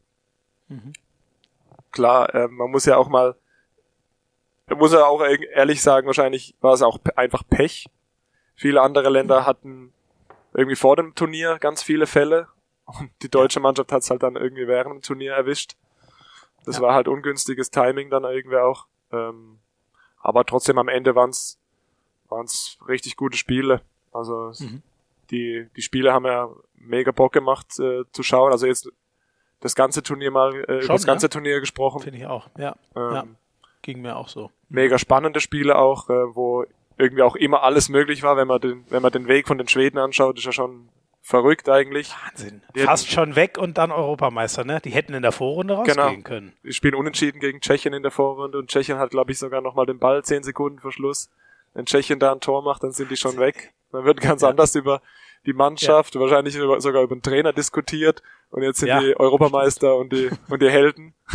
also da sieht man aber auch wieder, wie wie eng ja irgendwie alles zusammen ist und wie wie leicht. Ja, euer Sport ist echt brutal, ne? Also das stimmt. Das hast, das ist echt das perfekte Beispiel, wie, wie nah äh, auch im Himmel hoch oder Katastrophe zusammenliegen können. Das ist ja nicht nur dahin gesagt. Ja, und gerade bei so einer Europameisterschaft ist eben mhm. krasser, finde ich sogar noch, weil die Spitze einfach so eng zusammen zusammenlegt und es dann einfach auch schnell in der einen oder auch in der andere Richtung gehen kann. Mhm. Ähm, Bob Hanning hat ja diesen viel zitierten Satz, äh, am Ende gewinnt der, der am wenigsten Corona-Fälle hat. Und ich finde, irgendwie hatte das auch so seine Wahrheit. Aber ganz ehrlich, wenn ich mir die letzten vier zumindest mal anschaue, der, die, die das Halbfinale gespielt haben, ich hätte mir das natürlich wie jedes Jahr Deutschland gewünscht, aber das waren ja gefühlt dann doch die, die man vorm Turnier da auch hingetippt hätte. Ne? Also es scheint ja doch eine sportliche Relevanz gehabt zu haben. Das, was du vorhin mal angeschnitten hast, dass es ja nicht irgendwie jetzt ein totales Sternchenturnier war, was man gar nicht ernst nehmen kann. Ja, total. Und auch die Mannschaften, die ja auch in den letzten Jahren viel in den Halbfinals waren. Also gerade Frankreich-Dänemark war das Finale ähm, bei den Olympischen ja. Spielen erst von, von einem halben Jahr. Ähm, Schweden war auch oft im Halbfinale in den letzten Jahren. Die Spanier hatten, glaube ich, einen äh, Winning Streak äh, während dem Turnier auch, bis sie dann das erste Spiel verloren haben ähm, ja. von, ich weiß nicht, 16, 17 Spielen in Folge bei einer, ja. bei einer Europameisterschaft gewonnen. Das äh, letzte deshalb. müsste ja sogar, ne? Also von denen, die gezählt haben, sozusagen, im Sinne von, die hatten eine wirkliche Entscheidung auf den Turnierausgang, war die letzte Niederlage davor ja die gegen Deutschland im Finale 2016 bei der EM, ne? Danach ja. haben sie es zweimal gewonnen und sind ja. dann bis ins Finale wieder marschiert. Das ist ja auch irre, dass ja, die jetzt viermal im Finale waren. Ja, ja krass, auf jeden Fall. Aber geile, geile Truppe irgendwie. Also. Ja. Hätte man bei dem Turnier tatsächlich nicht erwartet, nach so vielen Rücktritten auch äh, im Sommer. Ja. Aber ja. die spielen ihren, ihren Stiefel in der Seelenruhe runter und ja, machen das sehr, sehr erfolgreich, wie man sieht. Ja. Wie ist das? Äh, du hast ja, äh, du hättest ja zwei Gründe gehabt, so aus Teamkameradenperspektive. Der, der eine noch aktuell mit, mit Albin Lagergren für die Schweden im Finale, der andere mit äh, Rede Guardiola, ähm, der ja gefühlt irgendwie immer noch ein ewiger Rhein-Neckar-Löwe ist, auch wenn äh, der TBV Lemgo jetzt, glaube ich, saufroh ist, ihn zu haben. Hattest du da irgendeine Präferenz im Finale und, oder denkt man gar nicht so sehr an die alten oder, oder aktuellen Teamkollegen? Oh, hatte ich ehrlich gesagt nicht. Ähm ich habe mir ein spannendes Spiel gewünscht und ein gutes Spiel. Ähm, das war's über die weit, weitesten Strecken auch. Und äh, mhm. es ging ja hin und her und fand, war, war eines EM-Finales auf jeden Fall würdig. Ja. Und ja, man freut sich da irgendwie dann für die Leute, die man, die man kennt, ähm, egal in mhm. welche Richtung es ausschlägt. Und ich hätte mich für Redde auch sehr gefreut, weil ich weiß, wie viel ihm alles bedeutet und wie viel er investiert. Ähm, aber er hat es auch schon ein paar Mal gewonnen und die Schweden waren lange nicht dran und die haben es sich dann nach so vielen Halbfinals und Finals auch in den letzten Jahren dann auch mal wieder verdient. Mhm. Ähm, wie siehst du es denn aus deutscher Sicht? Ähm, ich habe immer versucht, so meine hobbymäßigen Analysen dazu zu machen und wurde von äh, meinem in einem anderen Podcast-Partner Frank Buschmann dafür ziemlich verlacht, weil der gesagt hat, bei den ganzen Corona-Fällen kannst du dir die ganze Scheiße sparen, da irgendwas rein zu analysieren. Jetzt kannst du mir ein bisschen zur Seite springen. Kann man sich aus dem Ding aus deutscher Sicht trotzdem Erkenntnisse ziehen oder, oder packen wir das alles weg und schauen, was nächstes Jahr passiert? Ja, ich glaube, ein paar Erkenntnisse kann man ja trotzdem ziehen. Ähm, sicher ist es schon schwierig irgendwie, wenn man eine ganze Vorbereitung mit einer Mannschaft absolviert und ab dem vierten Spiel steht im Prinzip eine ganz andere Mannschaft da auf dem, mhm. auf dem Spielfeld. Deshalb ja, kann man da irgendwie nicht so viel dran setzen oder drauf, drauf geben, was eben dann da, ab da gezeigt wurde, aber äh, man hat auch in den ersten Spielen gesehen, dass Thiel Klimke zum Beispiel eine gute Entscheidung war mitzunehmen. Der hat, der hat ja. seine Sache gut gemacht. Äh, klar, und Julian Köster musste dann irgendwie auch ähm, ins, mhm. wurde ins Feuer geworfen, aber hat es äh, auch sehr gut gemacht. Ähm, das war sein erstes Turnier, ne? Der hat gespielt wie ein junger Halbgott, finde ich teilweise. Auch wenn es nicht gegen die Riesennationen war, aber ich war, ich war echt geflasht. Ja, der hat es auf jeden Fall gut gemacht. Ich finde, wir sind dann auch immer ein bisschen schnell mit Leute zu weit hoch hoch in den Himmel ja. zu loben in Deutschland, ähm, aber da gebe ich dir recht und da bin ich einer der ganz Schuldigen, aber ich liebe das irgendwie Leute abzufeiern für gute er hat's Leistungen. Gut, er hat es wirklich gut gemacht und äh, ja auch vor allem unter dem Hintergrund, dass er ja, in der zweiten Liga spielt, äh, Woche für Woche noch, ja, ähm, ja. hat sich total empfohlen natürlich für weitere Aufgaben. Ähm, trotzdem muss man so einem Jungen dann auch weiter die Zeit geben, sich, sich zu entwickeln und darf jetzt auch nicht sofort zu viel erwarten. Ähm, dann finde ich trotzdem auch viele Leute, die nachgekommen sind, haben ihre Sache auch echt gut gemacht und das ist auch mhm. nicht leicht, weil ich glaube, einige hatten wahrscheinlich nicht mal ein Handballtraining äh, gemacht in, in den zwei Wochen davor. Ähm, ja. Patrick Zieger zum Beispiel anschaut, der hat es top gemacht auf, mhm. auf links außen und es ist doch eigentlich wirklich auch ein geiles Zeichen, dass wir in Deutschland so ein riesen Portfolio haben an, an Spielern, Voll. die auf einem mega Niveau spielen und bei, bei so einem Turnier wie einer EM sofort auf Anhieb mithalten können. Und das, das finde ich ist so eine ganz große Erkenntnis von dem Turnier aus deutscher Sicht. Es ging mir auch so. Wenn mich Leute so gefragt haben, habe ich denen gesagt, ähm, wenn, wenn Handball nicht zu 70, sondern zu 70 gespielt werden würde, dann wären wir absolut unschlagbar. Niemand hat so eine unendliche Tiefe und da kommen immer Leute nach, die eigentlich genauso gut oder fast genauso gut sind, wie die, die man bisher dabei hatte. Das fand ich auch, fand ich echt irre. Ja, wäre spannend. wie, wie die, vielleicht kannst du dich mal an die Regeländerung äh, ranmachen. Lieber nicht. Oh Gott, da öffne ich eine Büchse der Pandora. Ähm, für mich ist ja trotzdem, weißt du, so ein bisschen das große Ganze, das, das Fernziel. Also natürlich haben wir noch eine WM nächstes Jahr, auf die freut sich, glaube ich, jeder wieder. Ähm, wie, ich weiß gar nicht, wie ist denn bei dir eigentlich so der Plan? Bist du einer, der sagt, ich bin so lang dabei, wie, wie die Bock auf mich haben? Oder ist bei dir auch, äh, ich meine, dein kongenialer Partner, ihr wart ja jahrelang irgendwie die, die Flügelzange und habt auch immer so ein bisschen zusammengehört mit Uwe, hat ja jetzt aufgehört. Wie ist denn bei dir so die, die Aussicht? Kannst du dir auch irgendwann vorstellen zu sagen, nee, jetzt ist auch mal gut und, und nur noch im Notfall oder gar nicht mehr? Oder wie ist denn so dein Nationalmannschaftsplan? Ich denke, ich äh, sehe das eigentlich für mich so, dass ich weiter zur Verfügung stehe und ähm, wenn ich gebraucht werde, da bin. Also wenn ich, mhm. wenn mich der Bundestrainer nominiert und glaubt, dass ich äh, da dazugehöre jetzt in dem Moment, dann werde ich auch da sein. Ähm, das mhm. so habe ich für mich so entschieden. Ähm, ich würde jetzt kein, klar hat man mehr mehr Zeit und ich habe auch schon viele Jahre Nationalmannschaft auf dem auf, auf dem mhm. Buckel, ähm, habe 2009 mein erstes Länderspiel gemacht, auch über 150 Länderspiele schon, aber ich halt auch schon, das sind 13 Jahre jetzt, ne? Das ist schon krasse Zeit. Ja, auf jeden Fall. Und jetzt im Moment ist aber ja auch so bei uns, äh, wir hatten ja viele Jahre mit Champions League, äh, da war es echt brutal viel.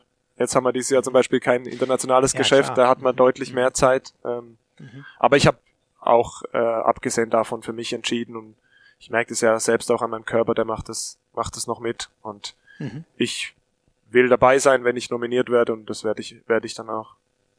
Sehr cool.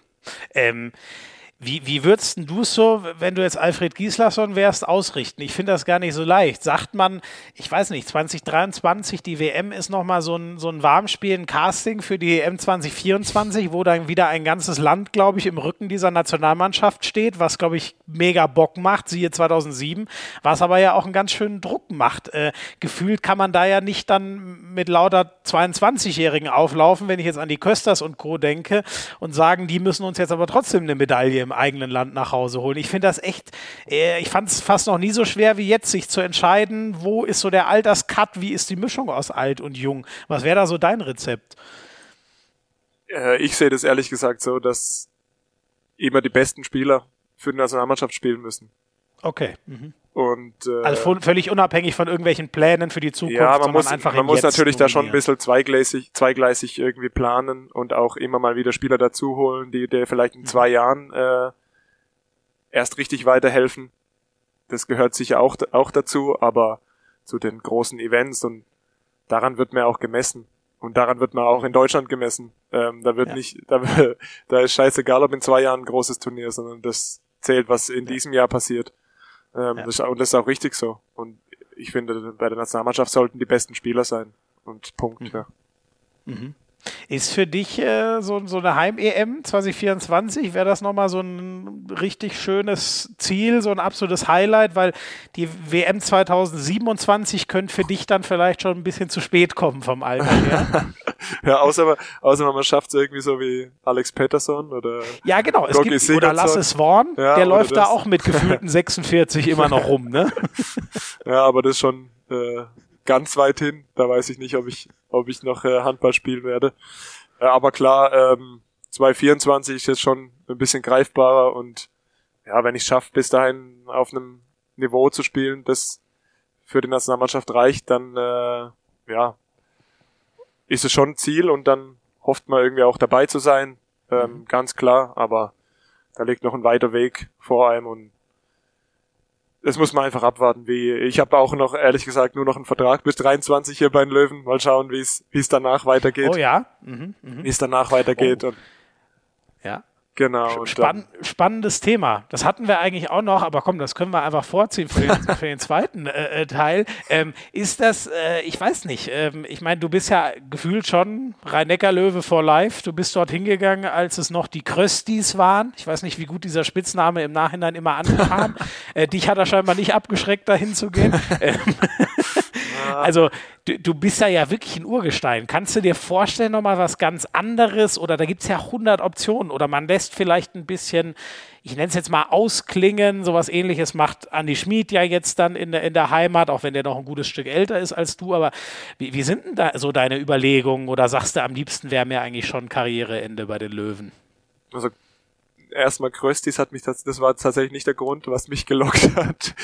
Also nee, ich meinte eher, dass es dich nicht abgeschreckt Nein, ich weiß, hat. ich weiß schon. Aber ja, da waren, glaube ich, keine Experten am, am Werk. oh, sag mal, wer hat denn den Namen damals oh, aus der Traufe gehoben? Keine Ahnung. Aber klar, für Corona Östring, der Zusammenschluss damals, äh, zwei zwei Ortschaften hier, ähm, hat schon gepasst. Ich schieb das jetzt einfach äh, Olli Roggisch zu. Auch wenn das, glaube ich, zeitmäßig noch gar nicht gewesen war, sein der kann. Der war noch gar nicht da, ne. In meinem Kopf pa passt es gut. Das war Olli Roggisch. okay. Lass mal so stehen.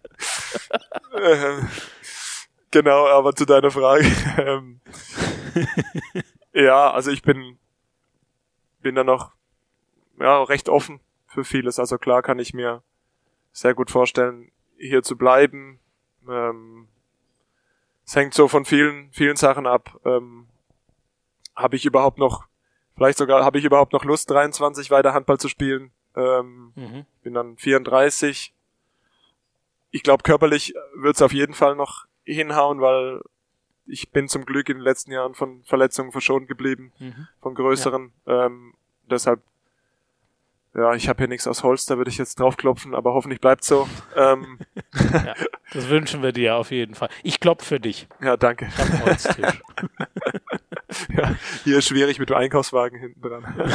ja, der, da, da, da verbrennst du dir die Hand, glaube ich. Der, der, der ist ein bisschen zu hart, das, was da so im Hintergrund steht. Nee, ähm, aber es geht ja dann auch wieder darum, hier irgendwie ja. vielleicht wieder was aufzubauen und da kann ich mir sicher auch sehr gut vorstellen, ein Teil davon zu sein, ähm, mhm. wieder hier irgendwie was Erfolgreiches auch wieder neu aufzubauen.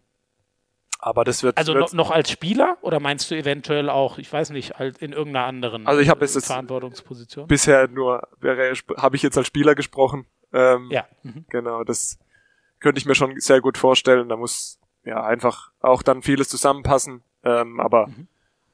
man wird es einfach so sehen im, im nächsten halben Jahr wahrscheinlich, weil äh, wir haben schon so paar erste Gespräche tatsächlich, oder Gespr ah, ja, okay. Gespräche wäre zu viel gesagt, aber das mal zumindest angesprochen, das Thema. Mhm. Und dann mhm. wird sich jetzt dann bald auch mal darüber unterhalten, wie es wie es weitergeht, weil ich möchte ehrlich gesagt auch nicht unbedingt den letzten letztes Vertragsjahr mit so einer Vertragsverhandlung durchgehen, ja. ähm, weil ich habe mhm. auch drei Kinder mittlerweile zu Hause und bin da schon ein Fan von Sicherheit. Ja. Ähm, das verstehe ich. Bisschen wissen, was kommt. Genau, da kann man sich ansonsten, das gehört ja irgendwie auch zum Sport dazu ähm, und zu dem mhm. Business. Wenn es dann vielleicht auch nicht mehr weitergehen sollte, dann kann man sich auch frühzeitig um Alternativen ähm, umschauen. Und das äh, deshalb, äh, glaube ich, gehört es gehört irgendwie das alles so ein bisschen dazu, auch wenn man wenn man schon so lange im Verein ist, wie ich es auch dann bin. Mhm. Mhm. Ähm, äh, mit drei kleinen Kids äh, finde ich fast, also gefühlt erübrigt sich die Frage fast, aber wäre wär Ausland nochmal so eine Geschichte, ganz zum Ende der Karriere? Würde ich zumindest nicht äh, kategorisch ausschließen. Also das könnte ich mir schon noch, mhm. schon noch vorstellen. Ja. Gäbe es ein Land, was dann irgendwie besonders interessant wäre?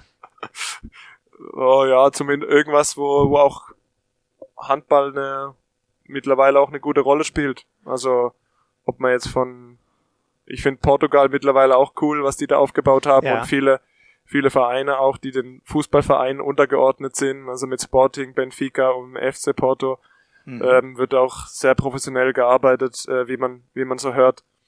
Ähm, Gibt es ja inzwischen eine, ne? Manuel Speth war da, äh, genau. Ole Ramel ist jetzt da, ne? Kann man sich ja sogar mal erste Eindrücke so. Jens Schöngard, äh, Jens Schöngard spielt auch bei Sporting. Ah ja. Mhm. Ähm, mhm. Genau. Und Frankreich äh, wäre sicher auch ein Land, was mich, was mich reizen würde.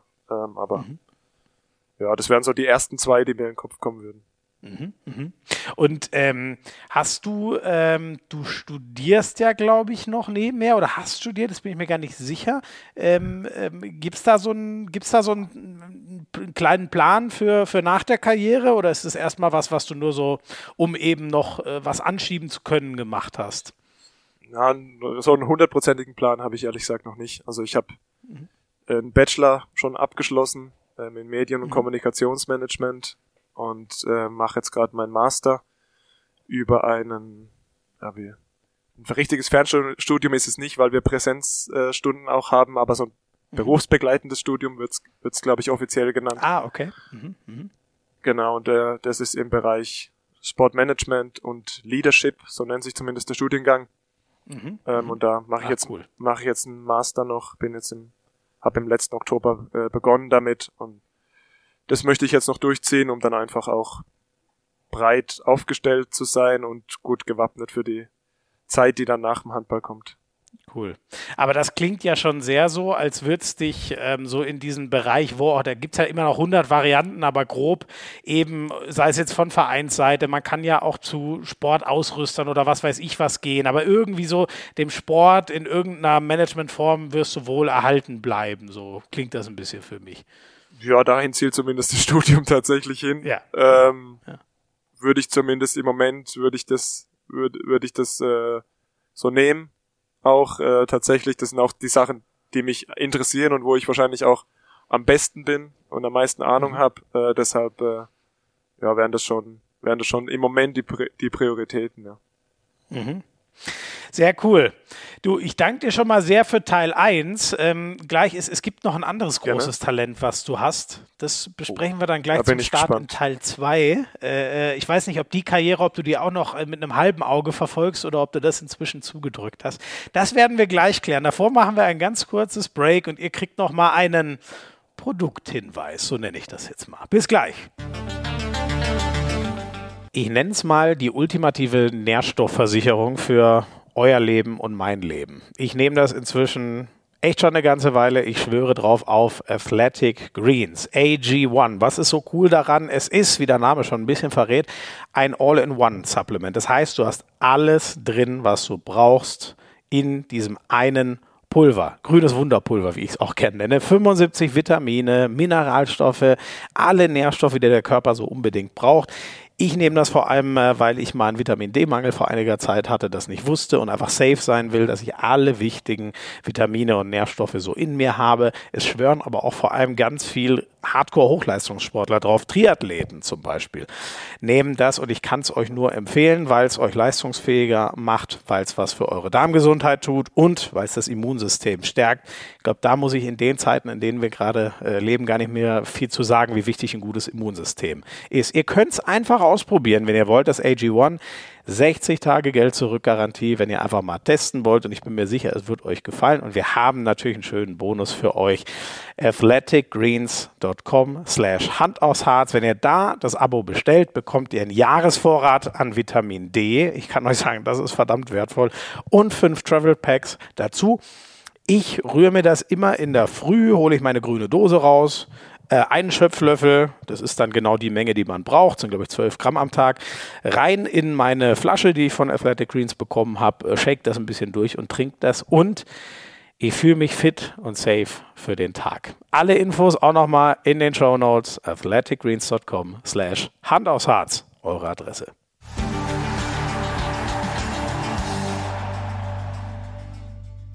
Ich habe mir nämlich sagen lassen, ich ahne schon. Patrick Grötzky. Oh, sag mal, weißt du schon was? sag mal. Ah, vielleicht kommt was, dass ich äh, viel singe. ja. wir, wir kennen sie alle noch, zumindest Leute ungefähr unseres Alters. Wir sind ja nur ein Jahrgang auseinander. Die Mini-Playback-Show. Mini ja. Da wolltest du als Mara Kind hin. Mareike Amador, ganz groß. Ja. war, war, ja, ich war immer so ein kleiner Schisser früher. Deshalb habe ich mich nie, hätte ich mich das nie getraut, aber das war schon so ein Traum. Ja. Aber nur um sie kennenzulernen oder ja. um zu singen? so habe ich damals noch nicht gedacht. Es kam erst später. Okay. Und was, was, was hättest du gesungen, wenn du da gewesen wärst? Wahrscheinlich irgendwas von Backstreet Boys. geil, aber das ist auch geil. Das war aber in dem Zeitpunkt auch ultra angesagt, oder? Wann war das so? Um die 2000er-Wende, schätze ich mal, ne?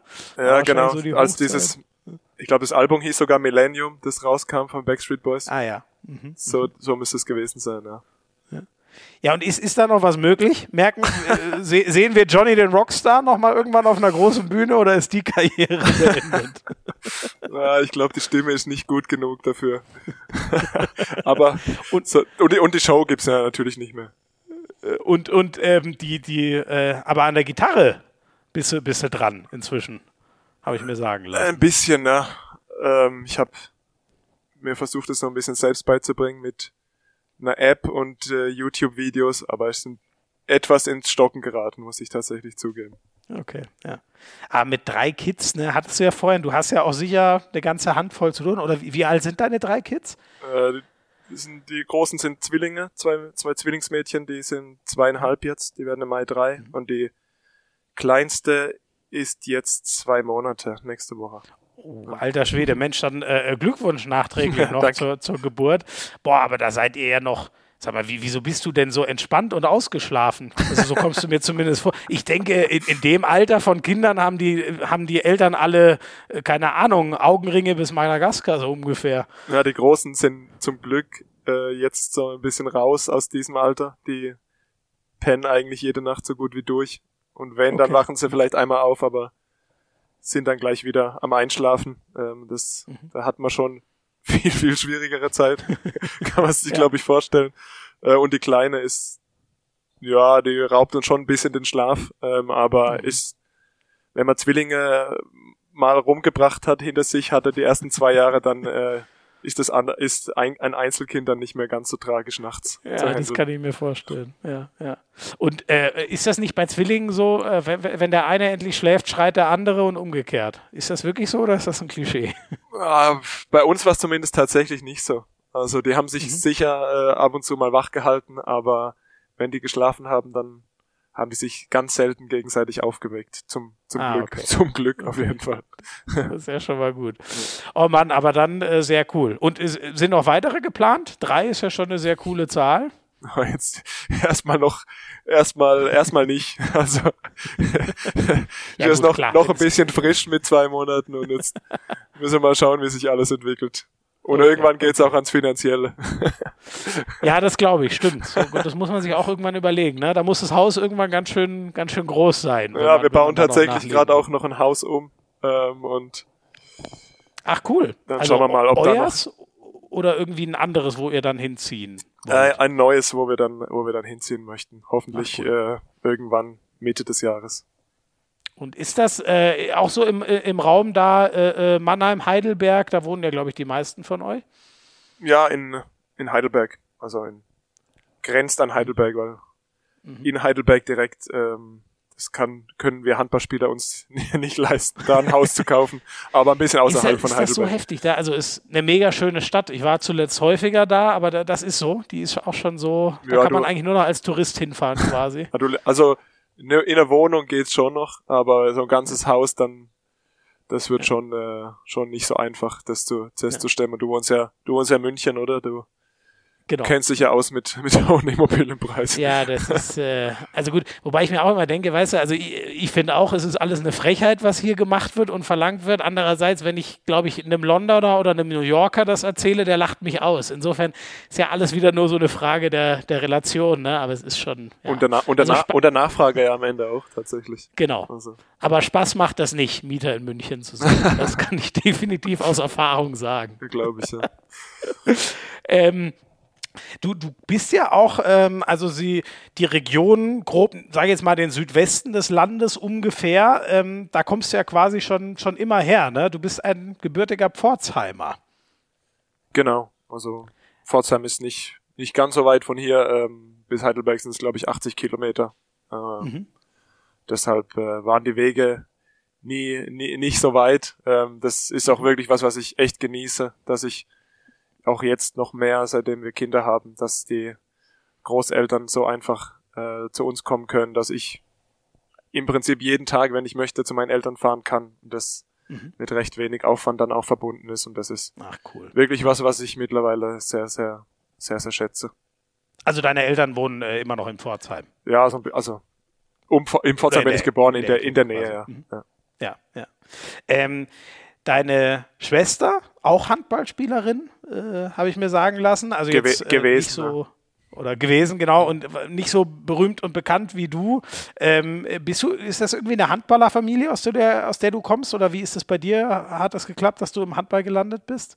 Ja, würde ich schon als Handballfamilie bezeichnen. Also da haben ja. meine Eltern haben beide Handball gespielt. Ähm, mhm. Mein Vater habe ich nicht mehr aktiv erlebt, aber meine Mutter schon. Ähm, und mhm. Sein Vater hat Handball gespielt. Meine Mutter, ihre Familie haben mehrere Schwestern, Cousinen von Ach, ihr krass, Handball so gespielt. Viele Generationen davor schon. Mhm. Okay. Genau, mhm. also ich wurde, ich bin eigentlich auch in der Halle groß geworden und war deshalb dann auch schon mit drei, bisschen über drei Jahren zum ersten Mal beim Handballtraining und da mhm. dann auch nicht mehr weggekommen. So ein bisschen über drei Jahren. Das ja. heißt, quasi deine zwei Mädels müsstest du jetzt äh, in den nächsten Monaten schon das erste Mal hinschicken, wenn die dir nachfolgen sollen. Ja, bald, ja. ja. Krass, okay. Aber was macht man denn mit drei? Also da kann man doch gerade erst relativ ja, stabil laufen. Würde ich auch nicht als Handballtraining wahrscheinlich bezeichnen. Aber da, ich glaube, für meine Eltern war es einfacher, dass ich in der Halle einen Ball rumwerfe statt in unserer Wohnung zu Hause. Und äh, die Trainerin waren, die Trainerin waren auch äh, Mannschaftskollegin damals von meiner, von meiner Mama. Und da war, mhm. waren eben die Wege, Wege kurz und ja, es war, habe ich zwar wenig Erinnerung, aber ähm, zumindest auf Bildern schon gesehen, dass alle da zwei, drei Köpfe größer waren als ich auch am Anfang mhm. und, mhm. und ich trotzdem mittendrin rumgerannt bin. Also sieht auf jeden Fall lustig aus. Ähm, und wie, wie, ist das, wenn man aus so einer totalen, also wenn wirklich im Umfeld so viele Handball spielen und ähm, also korrigier mich, wenn es noch irgendwen gibt, aber du bist ja einer, der es auf ganz andere Höhen mit Meisterschaft, Nationalspieler, Olympia, Bronze und so. Ist das dann schon irgendwie, ich weiß nicht, ist das dann auch so Familienfeiern, Gesprächsthema, wird dann mal gefragt oder wird einem da mal gehuldigt oder wie ist das in so einer Handballfamilie? Ja, Handball ist schon immer ein Thema natürlich ähm, aber ich bin ehrlich gesagt ein Fan davon, wenn es dann auch mal nicht über, um Handball geht. Also das ah, okay. mhm. tut irgendwie dann auch ganz gut und äh, ich muss dann nicht auch noch in meiner Freizeit äh, die ganze Zeit über Handball äh, reden ja. und diskutieren. Ähm, es tut für den Kopf auch mal gut, äh, sich um andere Themen zu kümmern. Mhm.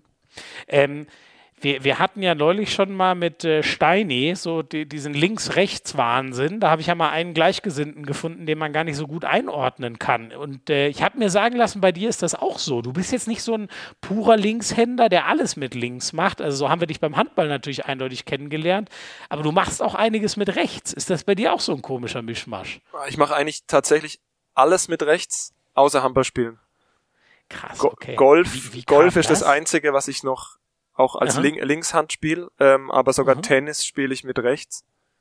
Ähm, wie es kam, weiß ich auch nicht. Muss ich äh, böse Zungen sagen immer, dass vielleicht meine Eltern äh, mir tatsächlich die rechte Hand auf den Rücken gebunden haben. das ging, aber ich habe ich habe anscheinend. War ja bei Ole Rabel so, wenn ich mich recht okay. erinnere. Ne? Ich glaube, Ole Rabel wurde so richtig drakonisch hart zum Linkshänder erzogen, wenn ich mich noch richtig erinnere. Der hat das okay. hier mal erzählt im Podcast. Also bei mir war es tatsächlich, also so sagt zumindest meine Mama, dass äh, ich einfach den Ball von Anfang an in die linke Hand genommen hat, hatte mhm. und den Stift und alles andere eben nur in die rechte. Und ja, da wurde, wurde ich nicht dran, dran gehindert und so hat sich das dann entwickelt. Ja. Und bist auch froh drum, oder? Wird, ja. wird ja einem immer nachgesagt, dass es als Linkshänder doch irgendwie alles ein bisschen äh, leichter geht. ja, wird einem nachgesagt auf jeden Fall. Aber ich bin, bin tatsächlich schon froh drum, ja. Also ist ja. nicht das Schlechteste. Ich glaube, der Michael Haas zum Beispiel, bei dem ist genau andersrum. Er macht alles mit links außer Handball spielen. Ich glaube ich, glaube ich, glaube ich die schlechtere Wahl. Ja, was für ein Trottel. Nein, so meine ich das natürlich nicht. Oh Gott, Hassan ist ein ganz großartiger Typ. Witzig, das wusste ich gar nicht, weil den hatte ich ja auch schon mal hier im Podcast, aber ich glaube, darüber haben wir gar nicht gequatscht. Oder ich habe es vergessen, was ich jetzt nicht für mich hoffe. Aber witzig, das ist ja, also dann ist doch so rum, wie du es gemacht hast, eindeutig clever. Ich glaube, also als, als Linkshänder wirst du immer leichter eine Verwendung äh, äh finden, weil es halt einfach nur 20 Prozent oder was der Handballer sind. Ja, ich glaube, im Handball ist tatsächlich der, der, die bessere, der bessere Weg. Ja, ja. Ähm, äh, aber äh, hast du eigentlich immer rechts außen gespielt? Du hast ja, glaube ich, auch mal, äh, ich weiß nicht, ob das größentechnisch dann was war, aber ich glaube, du hast ja eigentlich auf einer anderen Position angefangen oder zumindest mal eine Zeit lang in deiner Jugend gespielt, ne? Ja, die ganze Jugend habe ich eigentlich nur im Rückraum gespielt. Ähm, ja. Zum ersten Mal so auf Außen war ich, glaube ich, dann mal in einer Regionalauswahl bei uns in der badischen Auswahl, ähm, mhm. weil ich da bei den Älteren schon dabei war. Mhm. Und ich habe aber tatsächlich äh, sogar noch bei der Junioren-Nationalmannschaft auch noch ähm, auf Rückraummitte gespielt. Ah, so. ah okay. Mhm. Und ja, aber rechts außen lief dann immer so parallel und körperlich hat es damals für den Rückraum nicht gereicht. Da war ich mhm. noch schmächtiger, als ich jetzt bin. Ach so, okay. War bei dir, ja, wobei, wenn ich dich so nebenan die Schmied stelle, den äh, steckst du doch in die Tasche, oder? da darf man nicht so laut sagen vor ihm, aber im Kraftraum sicher. Aber äuß äußerlich äh, ja, sieht er schon noch ein bisschen, bisschen breiter aus, glaube ich. Ja, ja, ja. Ähm, ähm, und äh, Pforzheim-Eutingen ist ja dein Heimatverein quasi. Ne? Richtig, ja. Ist das irgendwie, war das alles noch eher so spielerisch oder war das schon irgendwie richtig ambitioniert oder war das so das, das Handball, du bist ja mit 18 zu den Rhein-Neckar-Löwen oder damals eben noch Gröner Östringen gegangen. War das dann erst der Sprung ins richtig ambitionierte Handball oder, oder war bei Pforzheim da in der Jugend schon auch eine Ambition da? Ja, das war eigentlich schon recht ambitioniert, zumindest so ab der C-Jugend, würde ich sagen. Ähm, da mhm. gab es dann so ein bisschen auch einen kleinen Switch so im Verein, dass da wurde dann ein Spieler der ersten Herren wurde dann unser Trainer und da wurde uns dann schon äh, der Weg auch aufgezeigt, schon ein bisschen mehr, da war es schon weniger spielerisch, da war es ging es dann auch äh, darum einfach besser zu werden und das hat mhm. uns glaube ich allen ziemlich gut getan und mir persönlich auch, äh, dass man mhm. ja, dass da einfach so, dass es so einen Switch gab zwischen okay, ich vielleicht nicht immer nur alles Spaß, wenn man irgendwie besser ja. werden will. Ähm, ja. Aber der Spaß war trotzdem dabei. Und das hat damals echt gut getan. Und wir haben auch immer hier bei uns in der Region um die Meisterschaften mitgespielt, ähm, mhm. hatten auch echt eine gute Mannschaft zusammen. Und das hat, deshalb bin ich auch so lange da geblieben, ähm, weil mhm. bei mir war es dann tatsächlich schon auch, als ich recht jung war, schon hatte ich schon irgendwie so klare Ziele vor mir und wollte wollte immer immer besser werden, war echt mega ehrgeizig, als ich jung war und ähm, okay. Ja, das heißt, als ich jung, also als ich jung war, schon ein bisschen, vielleicht auch zu viel teilweise. Ähm, aber heißt? Ja, also ich, da hätte, hätte ich mich durch relativ wenig Verletzung oder sowas ausbremsen lassen. Ich habe mal einen relativ schweren Unfall an meiner Hand gehabt ähm, und habe dann, ich glaube, das war noch in der C-Jugend, hatte eine riesen Wunde an meiner Hand, war auch zwei Wochen im Krankenhaus und oh. ähm, habe dann aber die Finalspiele damals um die badische Meisterschaft mit so einem Verband und so einer Manschette über meiner rechten Hand. Wo habe ich unbedingt Oha. spielen müssen und äh, ja, genau. Hat Punkt. sie ein bisschen dann noch weiter gezogen, die Verletzung? Nee, oder, überhaupt, da hätte auch nichts passieren können, aber ja, das war schon ein bisschen ungewohnt damals. Äh. Krass. Okay, aber das heißt, da konntest du dann ja auch quasi nur einhändig fangen, oder? Ja, also so ein bisschen zum Abstützen habe ich die rechte Hand benutzt. Okay, aber ging, das aber ging irgendwie schon. Ja. Okay, krass. Gut, ich meine, es gibt einen, äh, es gibt einen äh, NFL-Profi, das ist sogar mit einer der, der, naja, das heißt der besten, aber er ist schon ein sehr guter äh, Pass-Rusher, der, der, der hat nur noch drei Finger, weil er sich die mal am Nationalfeiertag, äh, an, also an einer Hand oder zwei oder drei hat er sich weggesprengt. Also ja. ich habe ja hier mit, auch lange mit so einem. Hab hier mit einem äh, äh, mit Ivan Čupic zusammengespielt. Der hat tatsächlich auch sein Ringfinger ist äh, ja fast weg, weil er auch bei einem Unfall mit seinem Ring am Zaun hängen geblieben, glaube ich, damals. Und hat dann, oh, ja, das habe ich, glaube ich, schon der, ist der Finger äh, fast abgerissen und das, der hat es aber sogar an der Wurfhand und das funktioniert auch seit Jahren mega gut. Ja, ja. Das ist echt irre. Ähm, und was war das damals bei dir? Wie, wie ist dieser Unfall passiert? Oh, äh, jugendlicher Leichtsinn. Äh, von einem von der Mauer gesprungen, ähm, die oben irgendwie so Eisenstäbe hatte, ganz oh. spitz war und mit irgendwas hängen geblieben. Oh Gott. Weiß ich bis heute nicht richtig, ähm, womit.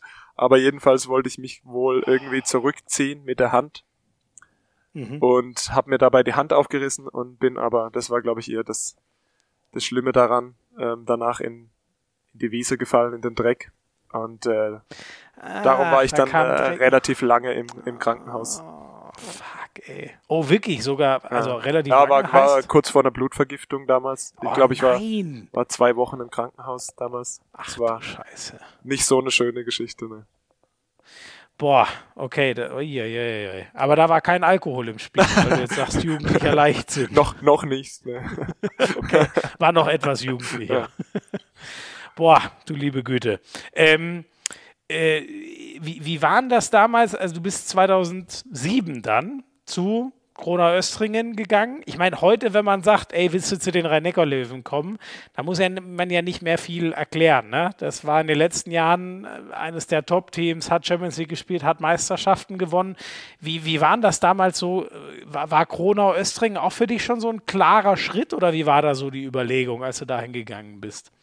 Ja, logisch war. Ähm, Riesenschritt damals. Also mhm ich hatte tatsächlich im Jahr vorher schon mal, äh, wurde ich schon mal angesprochen vom, vom Verein, aber allerdings da von den A-Jugendtrainern, ob ich mhm. äh, kommen möchte. Ähm, und dann mein damaliger Trainer ähm, im Pforzheim von der von der Herrenmannschaft und auch mein damaliger Lehrer in der Schule, Mike Nagel, der selbst lange auch Bundesliga gespielt hat in mhm. Großwallstadt und Göppingen und Leutershausen. Ähm, ja, er hat mir ganz viel geholfen in den den Entscheidungen und auch in den so den Weg Richtung professionellen Handball zu gehen, auch so das, das Mindset dafür zu haben. Ähm, mhm.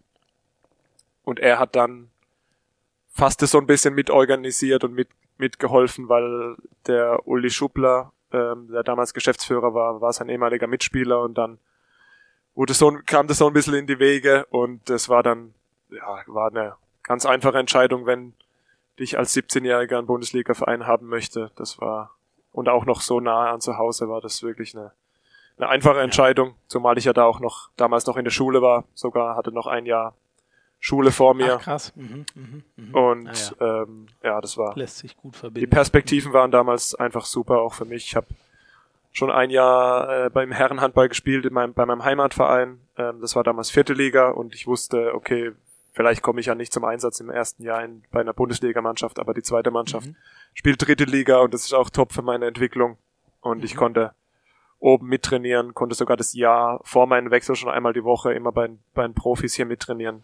Ähm, und das war, das war dann schon eine große Nummer und da war, da war die Entscheidung sehr, sehr schnell und einfach. Ja. Ich glaube, das war ja auch schon das Jahr, also 2007 logischerweise das WM-Jahr. Und ich glaube, in dem Sommer kamen ja auch äh, Fritze, Olli Roggisch, wenn ich richtig bin. Ne? Also da warst du ja dann auch auf einmal mit so der Creme de la Creme des deutschen Handballs unter anderem äh, in der Halle. Wie ja, aber die, die, die Saison, die Saison-Eröffnungspressekonferenz, da wurde sich auf jeden Fall relativ wenig für mich interessiert, weil das war, das oh, war ja, das tatsächlich fies. in dem Jahr waren, äh, also Christian Schwarzer kam auch noch, Henning Fritz, ja äh, Olli Rogisch, mhm. die drei, die ja. drei damals als Weltmeister. Ähm, dann war noch ja. Sergej Gorbok, ähm, der als Riesentalent damals kam, der auch schon die Champions League da mit Celje damals gewonnen hatte. Also mhm. vier Spieler, die wirklich äh, schon im internationalen Handball eine Nummer waren und dann ja. ich so nebenbei. Also dementsprechend bin ich auch die ersten, die ersten Wochen und Monate, Monate hier, hier rumgelaufen, habe mich kaum getraut, irgendein Wort zu sagen, tatsächlich. Ist das so? Wie, wie waren die denn so? Ich kann mir ja schon vorstellen, dass man da ganz schön, äh, ja, die Hierarchie auch mal zu spüren kriegt von denen. Ja, die waren ehrlich gesagt mega nett und haben mir auch, mhm. äh, vor allem Blackie damals echt auch viel geholfen in meinem ersten Jahr. Mhm. Ähm, aber ich hatte ja brutal Respekt vor denen allen. Und mhm. weil es ja immer ein Riesentraum war, man hat die nur im Fernsehen gesehen, die waren ja. so weit weg irgendwie vor, von einem und auf einmal war man irgendwie so mittendrin. Und da, ich bin sowieso jetzt nicht der Typ, der das sofort auf den ersten Moment gleich eine große Klappe hat und mhm. war dann, als ich jünger war, wahrscheinlich noch ein bisschen zurückhaltender. Ähm, mhm. Und da habe ich schon mal die ersten Monate meine, meine Klappe gehalten, auf jeden Fall. Ja, ja, ja, ja. Und Blackie hat ja, glaube ich, immer auch so ein Händchen für Führung und die Jüngeren ranführen und so. Also ich meine, das lebt er ja im, im, im Saarland da heute noch aus, ne? Ja, er hat mir schon da damals viel geholfen, muss ich, muss ich echt sagen. Das war, ja. war cool, jemand so zu haben. Ich habe mich, er war mein Passpartner damals, ich habe mich immer mit ihm eingepasst im Training und im Spiel und das, mhm. ja, da, da kam schon der ein oder andere Tipp und das, das hat sehr, hat das ganze Leben irgendwie so, das, der Einstieg ins Profileben tatsächlich deutlich einfacher gemacht. Ja. Du bist ähm, 2009 äh, so Rookie der Saison geworden. War das dann schon so quasi der Durchbruch in dem Sinne, wo du gemerkt hast, okay, das, das bleibt nicht nur ein Traum, sondern das, das kann ja funktionieren, das kann für mich richtig abgehen? Ja, also ich habe das eigentlich immer so gesehen, dass man Leistungen irgendwie einfach wieder bestätigen muss. Und für mich war es ganz wichtig, so die, das erste Jahr, da habe ich natürlich, bin ich viel, viel gesessen, viel auf der Bank gesessen, viel, viel irgendwie so versucht aufzusaugen, vers trotzdem versucht sich zu entwickeln übers Training. Und es war am Anfang hart, ganz ehrlich, weil man ist ja sein ganzes Leben gewohnt, dass man selbst der Go-To-Guy irgendwie auch ist im Spiel. Ja, und äh, dann kommen auf einmal in was ganz anderes rein, aber das war im Nachhinein, glaube ich, eine, eine ganz wichtige Phase, um, um das ja, so, zu checken, wie, dass man sich einfach auch durchbeißen muss in manchen Phasen und dass man manchmal da auch äh, sich irgendwie selbst zügeln muss und selbst mhm. äh, irgendwie anders auf Situationen denken, sehen, sehen muss und war, war das ein Problem mit deinem Ehrgeiz, den du vorhin angesprochen ja, hast, dass du äh, ungeduldig geworden Man muss ja, man, man, braucht so ein, man braucht so einen Switch einfach im Kopf. Ja. Weil, ja. wie ich gesagt habe, man ist das ganze Leben gewohnt, viel zu spielen, der wichtigste ja. Spieler vielleicht auch zu sein oder einer der wichtigsten mhm. Spieler auf dem Spielfeld in, in deiner Mannschaft und auf einmal bist du eigentlich der letzte Spieler gefühlt in der Mannschaft, der gebraucht wird. Mhm. Und ja, äh, ja sich da das wieder zu erarbeiten, da in eine andere Position zu kommen, das war äh, im Nachhinein sehr, sehr wichtig und hat mir viel, viel gebracht für die weitere Karriere. Mhm. Aber klar, dann 2009 war ich dann Stammspieler auch und habe ganz viele Minuten bekommen äh, in der Saison und ähm, ja, das war dann schon so das Zeichen, okay, es, ich, ich kann das schaffen oder ich, ich, ich will nicht sagen, ich hab's geschafft da schon in dem Alter, mhm. weil das war erst meine dritte Saison, aber ich kann auf jeden Fall mithalten und habe mich entwickelt in den ersten Jahren. Wie hast du das dann so wahrgenommen? Ich, ich sag mal vereinfacht gesagt, war das ja die Zeit, wo die Rhein-Neckar-Löwen irgendwo versucht haben, ähm, sich mit, mit Geld und tollen Einzelspielern nah an den Titel ranzukaufen. Kann man das so sagen? Wie war das für dich als einer, der aus dem äh, quasi eher den normalen Nachwuchsweg, also auch wenn es nur die allerletzte Zeit noch im Nachwuchs der Löwen war, aber gefühlt warst du ja trotzdem so ein bisschen ein ganz anderer Weg als gestandene Spieler, die man dazu holt. Ja, es war äh, ganz ehrlich auch keine leichte Zeit, äh, weil mhm. man hatte dann, zum Beispiel ich hatte damals ein gutes Verhältnis zum Beispiel zu einem, wir hatten ihn gerade eben Michael Haas aufgebaut, der auch damals bei uns war. Ähm, mhm der musste dann, war dann von heute auf morgen auf einmal weg, wurde ausgeliehen nach Minden, dann standen am nächsten Tag damals Jegos Katschik und Karol Bilecki äh, in, der, in der Trainingshalle, mhm. ähm, die dann mhm. nicht im Sommer kamen, sondern dann auf einmal dann schon früher geholt wurden und mhm. ja, ist eigentlich ganz interessant, dass so im, im Nachgang, man kann das so, es ist, der Vergleich hinkt mit der jetzigen Situation, weil nicht äh, jetzt nicht so die Spieler geholt wurden, aber damals wurde eben der Mannschaft auch keine Zeit gegeben, um sich zu entwickeln. Ja. Mhm. Ähm, mhm. Und wir waren dann erst erfolgreich, als wir die Zeit hatten, ähm, uns kontinuierlich zu entwickeln und auch den mit einem Trainer ähm, über Jahre hin zu arbeiten. Und das ist mhm. eigentlich mhm. ganz, ganz interessant, ähm, das zu sehen, weil eben auch mit dem vielen Geld, das damals bezahlt wurde für Spieler, ähm, sei es Ablösen oder auch Gehälter, ähm, wurde da der Erfolg oder hat sich der Erfolg nicht eingestellt, sondern mhm. man ist schon ein bisschen näher rangerückt an die Spitzenplätze, aber ganz oben hat es dann eben noch, noch nicht rangereicht und die Mannschaften, die eben diese Konstanz über die Jahre hatten, waren eben damals oben und muss ja auch ehrlich sagen, also was der THW Kiel damals für eine Mannschaft hatte, war ja auch Wahnsinn. Trippelsieger, ne? Eine Saison ja. ohne Minuspunkte, also da ja. ähm, ja, da, da war, kommt man auch nicht so leicht dran. Genau, das kommt, nicht, das ne? kommt noch dazu, ja. Gab es da auch irgendwann mal Zeiten, wo es für dich schwieriger wurde und du gedacht hast, vielleicht auch noch mal was ganz anderes versuchen? Oder warst du eigentlich immer so weiter, weiter bei den Löwen? Ja, also mein Weg war äh, eigentlich so ein bisschen weg davon. Also ich habe immer so das Gefühl gehabt, ich konnte mich trotzdem in Ruhe eigentlich entwickeln. Ich hatte die ersten Jahre immer einen erfahrenen Spieler so neben mir, der mit dem ich die Position geteilt habe oder mit dem ich eben auf rechts außen gespielt habe. Das hat damals auch gut getan, dass man nicht so die mhm. Alleinlast schon mit 19 äh, tragen musste. Ähm, dann gab's eine Situation, als Ivan Čupic damals kam. Ähm, da war ich eigentlich schon, ich glaube im Jahr vorher habe ich sogar fast alleine auf der Position gespielt und da überlegt man sich dann schon, okay, wer jetzt kommt, der war damals einer der besten Spiel, äh, besten Rechtsaußen der Welt. Mhm. Auf jeden Fall. Ähm, der kommt jetzt auf deine Position. Okay, schauen wir, müssen wir mal äh, jetzt schauen, wie sich das die ersten, ersten Monate äh, entwickelt. Ähm, ob die Spielzeiten so bleiben, wie man, dass man sich auch eben weiterentwickeln kann. Aber das ist ja kein Vertrauensbeweis sozusagen, zumindest mal dir gegenüber, ne? sondern mindestens mal irgendwie so eine Herausforderung oder ein Anstacheln oder nennt's wie ihr es wollt. Ne? Ja, ich habe das dann klar schon auch so gesehen, dass man braucht ja auch äh, eine hohe hohe Leistungsdichte im Kader und auf vielen Positionen sind ja auch zwei Spieler auf, je, auf zwei gute Spieler auf der Position, aber ich würde schon sagen, dass er damals besser noch war als ich und äh, da macht man sich eben dann klar äh, Gedanken, ob man genug Spielzeit in der nächsten Saison bekommt und das ja, ja. war dann zum Glück so und deshalb äh, ja, konnte ich mich eigentlich kontinuierlich weiterentwickeln, auch wie der Verein sich sogar so weit entwickelt, weiterentwickelt hat und das war eigentlich eine ganz coole Symbiose. Mhm. Genau. Er, und er ist ja dann auch nach ein paar Jahren weitergezogen und ich glaube mehrfacher Champions League-Sieger. Genau, geworden, der wurde ne? dann Champions League-Sieger mit Kielce und mit äh, Wada noch.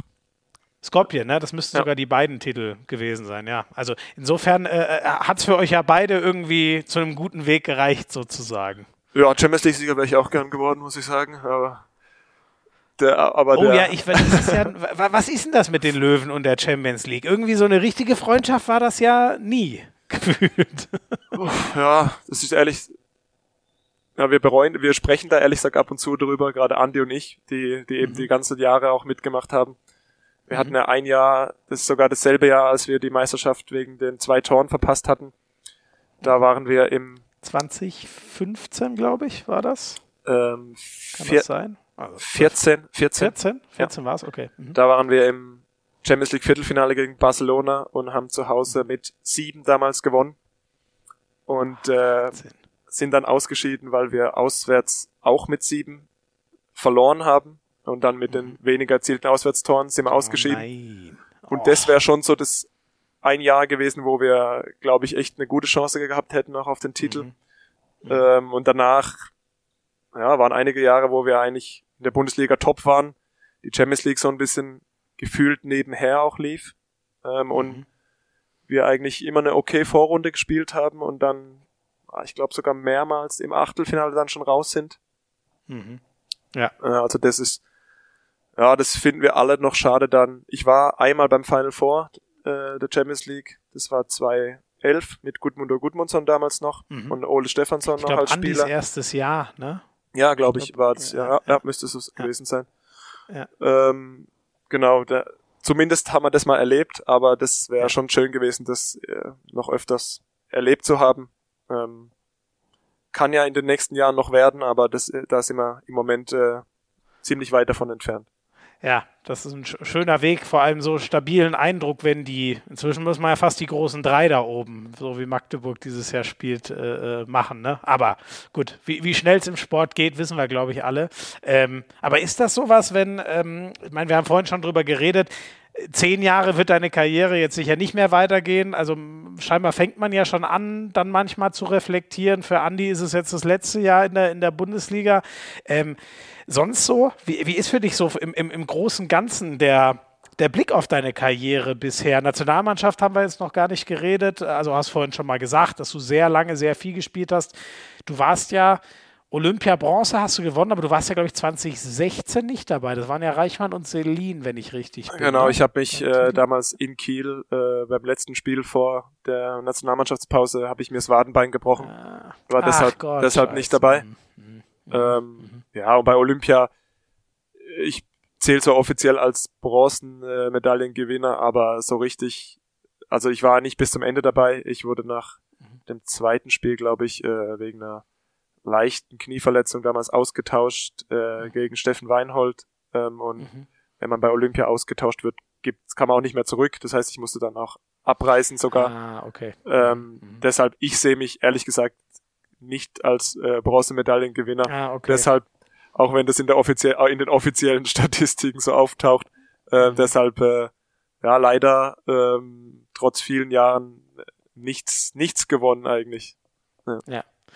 Schade, dass das für die, aber ich, ich kann es total verstehen und das ähm, äh, ist ja auch sehr, sehr ehrliche Einschätzung von dir. Trotzdem irgendwie schade, wenn man eine so eine, ich meine, Olympia Bronze, das haben jetzt auch nicht so viele, aber wenn du es nicht so richtig sozusagen für dich, äh, für dich verbuchen kannst. Ähm, da hat es, bist halt vielleicht so ein bisschen in die falsche Generation reingekommen, ne? Weil gefühlt in, das war ja schon, wo die Goldenen dann alle aufgehört haben, war ja schon die, also deine Anfangsjahre waren ja schon gefühlt die schwersten, die der DHB hatte, ne? Mit sogar mal einer verpassten EM, wo man gar nicht hin ist. Ja, die waren, das waren schon schwierige Jahre. Also die, ich glaube, damals mein allererstes Turnier war in äh, Schweden, die Weltmeisterschaft 2011. Da mhm. wurde, glaube ich, danach vom schlechtesten Turnier der Geschichte gesprochen. Ja, scheiße. Ähm, mhm. Da haben wir ja noch im letzten Spiel, ich glaube, es war das Spiel entweder um Platz 9 oder um Platz 11 gegen Argentinien nach Verlängerung gewonnen. Mhm. Ähm, und danach, ja, wie du sagst, 2014 haben wir die Europameisterschaft äh, sogar verpasst. 2015 nur durch eine Wildcard äh, hin, hinbekommen, hingekommen. Mhm. Aber ich sehe das ehrlich gesagt nicht so, dass man irgendwie in eine falsche Generation reingeboren wurde, weil man hat am Ende auch Sachen immer selbst in der Hand. Und äh, mhm, mh. wir haben das damals einfach zusammen ja nicht so erfolgreich gestalten können. Und äh, ich glaube, da war, war schon auch Potenzial da, das anders hinzukriegen, aber ähm, ja. Ah, schon, glaubst du schon. Also würdest nicht sagen, es waren einfach nicht so gute Jahrgänge gerade und vielleicht auch die alten ja, das man, alle aufgehört? Klar, der, der Übergang war damals hart, weil halt so viele auf einmal dann nicht mehr Nationalmannschaft gespielt haben, die davor prägend waren über, man kann fast sagen, Jahrzehnte. Ja, ähm, ja. Und ich glaube, damals war einfach diese ganze Anschlussförderung noch ganz an, ganz anders, als es heute ist. Und deshalb war dann der Weg zur nächsten Spielergeneration halt ein bisschen länger. Mhm. Ähm, für dich war immer äh, ähm, Martin Heuberger jemand, der sehr wichtig war ne? also als, als äh, Ansprechpartner in der, äh, beim DHB. Wie, wie ist so eure Verbindung? Ja, ich kenne Martin schon ganz, ganz lange einfach. Ähm, ich habe früher gegen, gegen seinen Sohn tatsächlich sogar schon gespielt, mhm. als wir, als wir so in, auf Regionalebene waren. Äh, er bei Südbaden, ich, in, ich bei Baden. Äh, deshalb wahrscheinlich hat er mich zum ersten Mal Handball spielen sehen, als ich 14 war oder sowas. Und ja, seit dann eben als man das erste Mal in die Jugendnationalmannschaft kam, dann hat man sich, ist man sich öfter begegnet und dann wurde mhm. eben auch mein Junioren-Nationalmannschaftstrainer und man war viel in Kontakt eben, um auch die persönliche Entwicklung voranzutreiben und die Karriere äh, auch gut zu planen, irgendwie die richtigen Schritte zu gehen. Und mhm. äh, ja, wurde dann ja am Ende sogar der der A-Nationaltrainer von mir. Ja. Und das war, ja, war immer eine, war und ist auch immer noch eine, eine richtig gute Beziehung. Mhm. Wie ist denn das so? Gibt ja schon einige, die jetzt lange, lange bei den rhein löwen sind und waren und ihr habt viel zusammen gewonnen. Ähm, wer sind denn da so aus denen, die jetzt noch spielen? Wer würdest du sagen, gibt es so einen besten Kumpel äh, in der Mannschaft oder gibt es ein, zwei, drei? Ja, ich bin schon sehr eng mit, äh, mit Andy. Aber mhm. wir kennen uns so lange mittlerweile schon, haben viel zusammen erlebt, ähm, verstehen uns einfach sehr gut schon seit Jahren. Ähm, da bin ich schon sehr eng. Mit Apfel bin ich auch eng. Ähm, da mhm. sieht's ja ähnlich aus. Und wenn man, also von der Zeit, die man auch zusammen mhm. verbringt, äh, man verbringt ja sowieso im Handball viel und wir verbringen dann auch nochmal neben dem Handballfeld äh, viel Zeit miteinander. Apfel ja. und ich haben auch drei Minuten voneinander entfernt gewohnt, lange Zeit in Heidelberg und Ach, da sind dann die mhm. Beziehungen schon ein bisschen intensiver. Uwe kenne ich äh, ja schon noch länger als die anderen und das sind ja, so die drei, zu denen man natürlich die längste, aber auch intensivste Beziehung hat. Mhm. Ähm, und Andi ist sogar dein Trauzeuge. Genau. Wenn ich ja. richtig bin. Ja. Mhm. Das ist ja dann, also man merkt schon, so pathetisch es jetzt klingt, beim, beim Handball entstehen schon Freundschaften fürs Leben. Ja, würde ich schon sagen. Also wenn man so viel Zeit miteinander verbringt ähm, und der, ich würde auch sagen, wir Handballer äh, sind auch äh, meistens gute Typen. Dann, dann äh, das kann komm, ich bestätigen. Dann äh, beginnen schon auch äh, besondere Freundschaften und ja, äh, ja. das findet man schon ganz oft auch in der Handballwelt.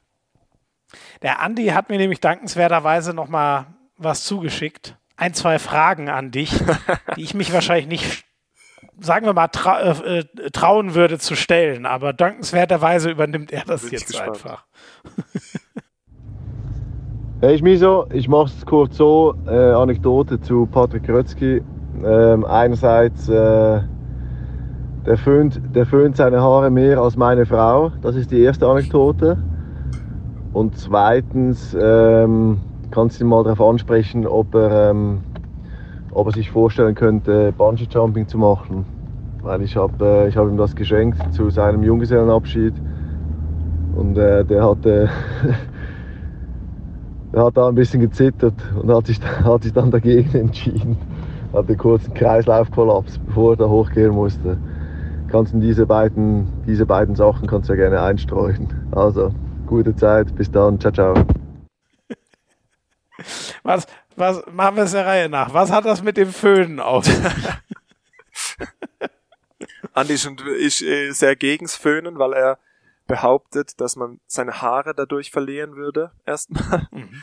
Mhm. Deshalb kackt der Uwe und mich immer an, weil wir haben ja beide ein bisschen Geheimratsecken und dass es vom Föhnen kommen würde. Ach so. Uwe hat ihm aber, Uwe hat ihm aber eine Studie rausgesucht sogar, wo das Gegenteil bewiesen wird. Nee, aber ich, oh also ich föhne tatsächlich meine Haare nach dem Duschen, um mhm. wieder irgendwie Wachs reinzumachen, weil ich habe so feste Haare oben, so schwere Haare, dass einfach das Wachs nicht hält. Das ist eigentlich der Hintergrund. Aber ah, okay. Er findet halt das quasi schon in die richtige Richtung föhnen. Er findet es, naja, zumindest muss es trocken sein. Er findet es halt natürlich lustig. Äh, im, im, in Kombination mit dem leider ein bisschen voranschreitenderen Haarausfall. Und mehr, mehr als seine Frau, stimmt das? Oh, das, so genau, so genau war ich bei seiner Frau beim Föhn noch nicht dabei. Gut, das macht Sinn. und, und, äh, ey, beim Bungee Jumping hast du so weiche Knie bekommen am Junggesellenabschied, ja. dass es nicht durchgezogen hast? Nein, das, das ging nicht. Also wir waren in, in Kopenhagen, ähm, meinem Junggesellenabschied, Ach, äh, mhm. der Mess Mensa, mit dem ich, mit, mit dem ich mittlerweile auch äh, eng befreundet bin, der hat es damals mhm. alles relativ viel organisiert mit Andy zusammen. Und ja, dann war die Überraschung, dass ich Bungee Jumping machen sollte. Ähm, von einem Kran runter. Ähm, man kann sich vorstellen, jeder, der mal in Skandinavien war, der weiß, es windet ein bisschen mehr als äh, oh, ja. bei uns, vor allem in, bei uns in Süddeutschland. Mm, ja. Ja. Und ja. das hat sehr gewackelt und ich habe schon ein bisschen Höhenangst, muss ich sagen. Mhm. Und ist tatsächlich auch vor mir oder vor, bevor ich eigentlich springen sollte, ist jemand gesprungen und der hat wie so einen leblosen Körper dann nochmal so hoch und das hat hin und her gewackelt, das ganze Ding und oh, man fühlt sich ja natürlich da auch irgendwie also ich hätte ich hätte es würde es nie niemals machen alleine würde mich mhm. niemals dafür entscheiden ganz ganz klar ja, ja. Ähm, aber wenn man dann so einen Junggesellenabschied hat und einige Leute da mit einem nach, äh, nach Kopenhagen fliegen, dann fühlt man sich ja irgendwie schon so ein bisschen verantwortlich auch für die Stimmung und deshalb habe ich ja. wirklich ewig lang mit mir rumgekämpft, habe immer wieder zu den Jungs gesagt, ja, ich, ich brauche noch ganz kurz, ich mach, ich mach's noch, ich mach's gleich, ich bin gleich bereit, ich, aber ich brauche noch kurz. Und ich habe mich da wirklich so richtig reingesteigert, weil das, das ging mir mega nahe, weil ich ja. wollte ja irgendwie nicht enttäuschen und wollte natürlich auch, dass die Stimmung gut bleibt. Aber am Ende konnte, also ich war kreidebleich, mir war schlecht, schon bevor ich überhaupt da hochgegangen bin. Also, es ging gar nicht. Und äh, habe mich dann tatsächlich dagegen entschieden. Ne? Und hat dann jemand anders statt dir den Sprung gemacht? Nee, oder? nee. Und das Schlimme ist natürlich, Andi hat natürlich eine mega riesen Klappe. Aber er ist ja selber noch ein größerer Schisser. Und dann war die ganze Zeit, äh, ich habe dann nur gesagt, okay, Andi, wenn du vor mir springst, dann springe ich auch. Das, das war natürlich dann nicht drin. Ja, aber ja, Ter Terminprobleme gab's da, die hatten keinen offenen Spot mehr. Ach ja, okay. Ja, war, war die Aussage. Nein, das, aber ich habe es tatsächlich nicht gemacht. Ähm, ich würde es auch nicht machen. Heute, heute auch nicht mehr. Ähm, aber das heißt, da hat er dir auch einen kleinen Bärendienst erwiesen, weil er sich konnte er sich schon denken, dass ja, äh, er wusste ja, dass ich Schiss habe, auf jeden Fall. Ja, ja, ja, ja, ja. Aber sonst war der, die restlichen Tage waren äh, mega witzig und war eine sehr coole Zeit. Oh, aber erzähl so gern die, mal, was, was hast so du denn sonst Stunden, noch so gemacht? Ja, was man halt bei einem Junggesellenabschied so macht. Also ich musste zum Glück nicht einen riesen Scheiß machen mit irgendwelchen Kostümen anziehen und sowas. Ähm. Mit dem Bauchladen hatten, durch die Stadt laufen, bist du drum. Ja, wir hatten, wir hatten tatsächlich einfach eine, zwei richtig gute, gute Tage mit, mhm. mit auch ein paar Freunden von früher von mir, ähm, die man eben auch nicht, nicht so oft sieht. Und äh, paar Jungs hier vom Handball. Ähm, und das war, war, waren echt coole Tage. Mhm. Und äh, so, ich, ich habe dich, glaube ich, gerade unterbrochen. Die, die Stunden danach waren ein bisschen schwierig, oder wie? Da musste ja, ich musste, also tatsächlich erstmal das, ja, obwohl das ging. Die, das waren eher dann die Wochen und Monate danach. Und bei der Hochzeit, wo man sich was anhören musste. Äh, aber ähm, der, ja, ich, ich muss, John Wayne. Ich musste einfach wieder klarkommen mit mir selbst tatsächlich. Also das erste Essen danach ging nicht so leicht runter tatsächlich. Ah, geil. Aber ich glaube, oder der, der, der, der, also das heißt Trick, ne? Aber ich glaube, das Ding ist auch, sobald du anfängst, da wirklich drüber nachzudenken, ist es eh rum ums Eck. Ja, also entweder du machst es sofort oder wenn du dir mal diese Angst in dich reinkriechen lässt. Im Endeffekt ist ja wahrscheinlich Angst davor, dass irgendwas passieren könnte, oder? Also, ja, so also wird von Minute zu Minute mal. schlimmer, auf jeden Fall. Ja, ja, Kann genau, ich bestätigen. Ich auch entweder man zieht so schnell wie man kann durch oder, oder dann eben nicht. Ja. Ähm, ein letztes würde mich noch interessieren. Ähm, äh, mit Uwe warst du ja auch lange in einem Zimmer. Ähm, wie ist das so, wenn man so viele Jahre, ich weiß es jetzt ehrlich gesagt gar nicht, ich glaube, Uwe kam ja ein Stück früher zur ersten Mannschaft als du, aber war dann ja auch mal eine Zeit lang weg in Paris, wie wir alle wissen. Ähm, das stelle ich mir irgendwie krass vor, wenn man noch so eine vergleichbare Position hat, die Flügelzange zusammen, dann spielt man zusammen bei den Löwen, zusammen Nationalmannschaft. Ähm, das gibt es ja nicht mehr so oft in dem Sport, wo viele auch nur noch für zwei, drei Jahre irgendwo äh, bleiben. Habt ja. ihr das auch irgendwie immer so wahrgenommen? Ja, wir haben es schon als sehr speziell äh, wahrgenommen. Wir haben auch noch ein paar Jahre im selben Haus gewohnt, also übereinander mhm. in unterschiedlichen Ach, Wohnungen mhm. und sind dann mhm. auch äh, ja, fast täglich zum Training zusammen auch gefahren. Und ja, es war schon, war und ist äh, schon eine spezielle Beziehung und wir wussten auf dem Zimmer, ich würde sagen, wir sind Uwe, Uwe wahrscheinlich noch ein bisschen ruhiger als ich, äh, aber eher ein bisschen ruhigere, ruhigere, gemütlichere Typen. Und ähm, ja, wussten einfach beide, was der andere braucht zur, zur jeweiligen Zeit. Jetzt, wenn ich jetzt an die ganzen Reisen denke oder an viele Nationalmannschaftswochen, wo man eben auch dann ein bisschen länger zusammen auf einem Zimmer hängt. Mhm. Ähm, mhm. Das war, das war immer sehr angenehm, weil man sich einfach auch so gut gekannt hat. Mhm.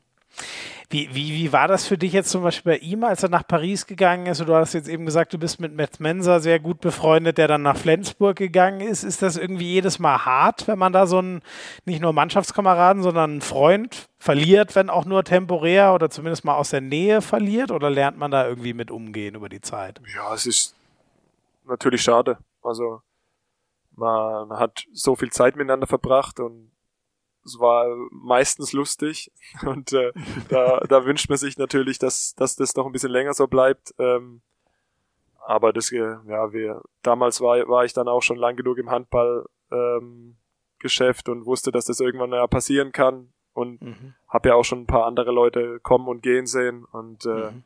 klar ist es aber was anderes, weil man einfach immer noch mit den Leuten in Kontakt bleibt und äh, mhm. ich glaube, wir haben tatsächlich auch, als er in Paris war, so viel telefoniert miteinander wie davor nicht und auch danach jetzt nicht. Ähm, Ach cool. Mhm. Aber ja, klar, ist immer eine spezielle Situation, wenn man, wenn dann jemand äh, vom einen oder vom einen Tag auf den anderen ist ja nicht, aber wenn jemand dann nach so einer langen Zeit dann, ähm, wo irgendwie so, so Dinge, dass man sich täglich sieht, auch normal geworden sind, ja, dann auf einmal genau. nicht mehr nicht mehr äh, da ist, ja. äh, schon speziell, das zum ersten Mal ja. zu erfahren. Ja, ja. Sehr schön, mein Lieber. Ähm, ich glaube, also äh, damit sind wir mit, mit Teil 2 am Ende. Ähm, wenn du nicht noch berühmte letzte Worte dafür hast, sonst würde ich dir nur noch schnell die sieben schnellen Fragen dann an den Kopf werfen. Alles klar, bin ich, bin ich Dann machen wir das gleich. Super.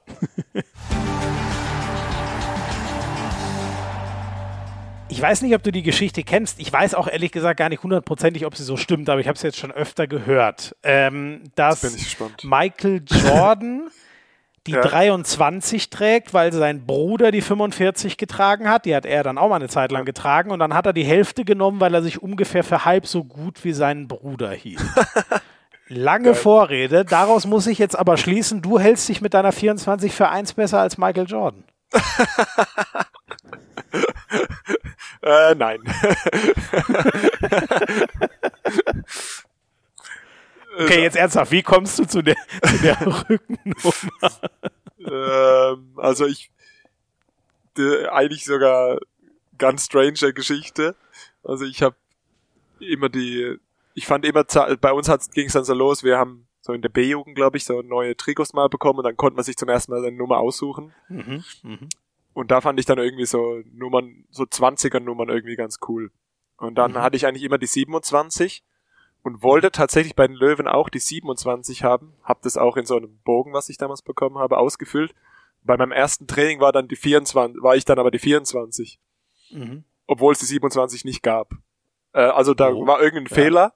ja. aber ich habe mich natürlich, also es, erstmal war es mir egal, Hauptsache ich hatte da jetzt mal so ein Löwen-T-Shirt in, in Händen, das tatsächlich auch ja. für mich war. Ähm, und habe mich auch nicht getraut, was zu sagen. Und so. Deshalb bin ich eigentlich bei, bei der 24 geblieben. okay, das ist mit wirklich eine der kuriosesten Geschichten. Normal hat jeder so, ah, ich liebe schon immer die 8 oder so, aber das ist echt ja, geil. Da hat der Zeugwart einmal einen Fehler gemacht und den schleppst du jetzt seit inzwischen 13 Jahren mit dir rum. Ja, das ist ja noch länger, es sind ja 15 Jahre. Meine ja, ich habe dann gedacht, okay, jetzt hat's ganz gut geklappt im ersten Jahr. Es war, war jetzt okay. ich brauche jetzt auch kein Zurück mehr. Da muss man jetzt halt was Neues haben. Sehr geil. Ähm, du äh, liest viel, habe ich gehört, und schaust ganz gerne Dokus. Gibt es irgendwas, was du gerade besonders empfehlen könntest allen Zuhörern hier? Ja, also, also die ESPN 30 for 30 kann man immer empfehlen. Kann man auch mhm, mehrfach, kann man auch mehrfach schauen. Das, äh, ja. Da gibt's glaube ich, jetzt mittlerweile auch ein paar neue, ähm, mhm. neue F Filme, würde ich fast äh, sagen. Mhm. Ähm, das Kaffee am Rande der Welt, sehr zu empfehlen, das Buch.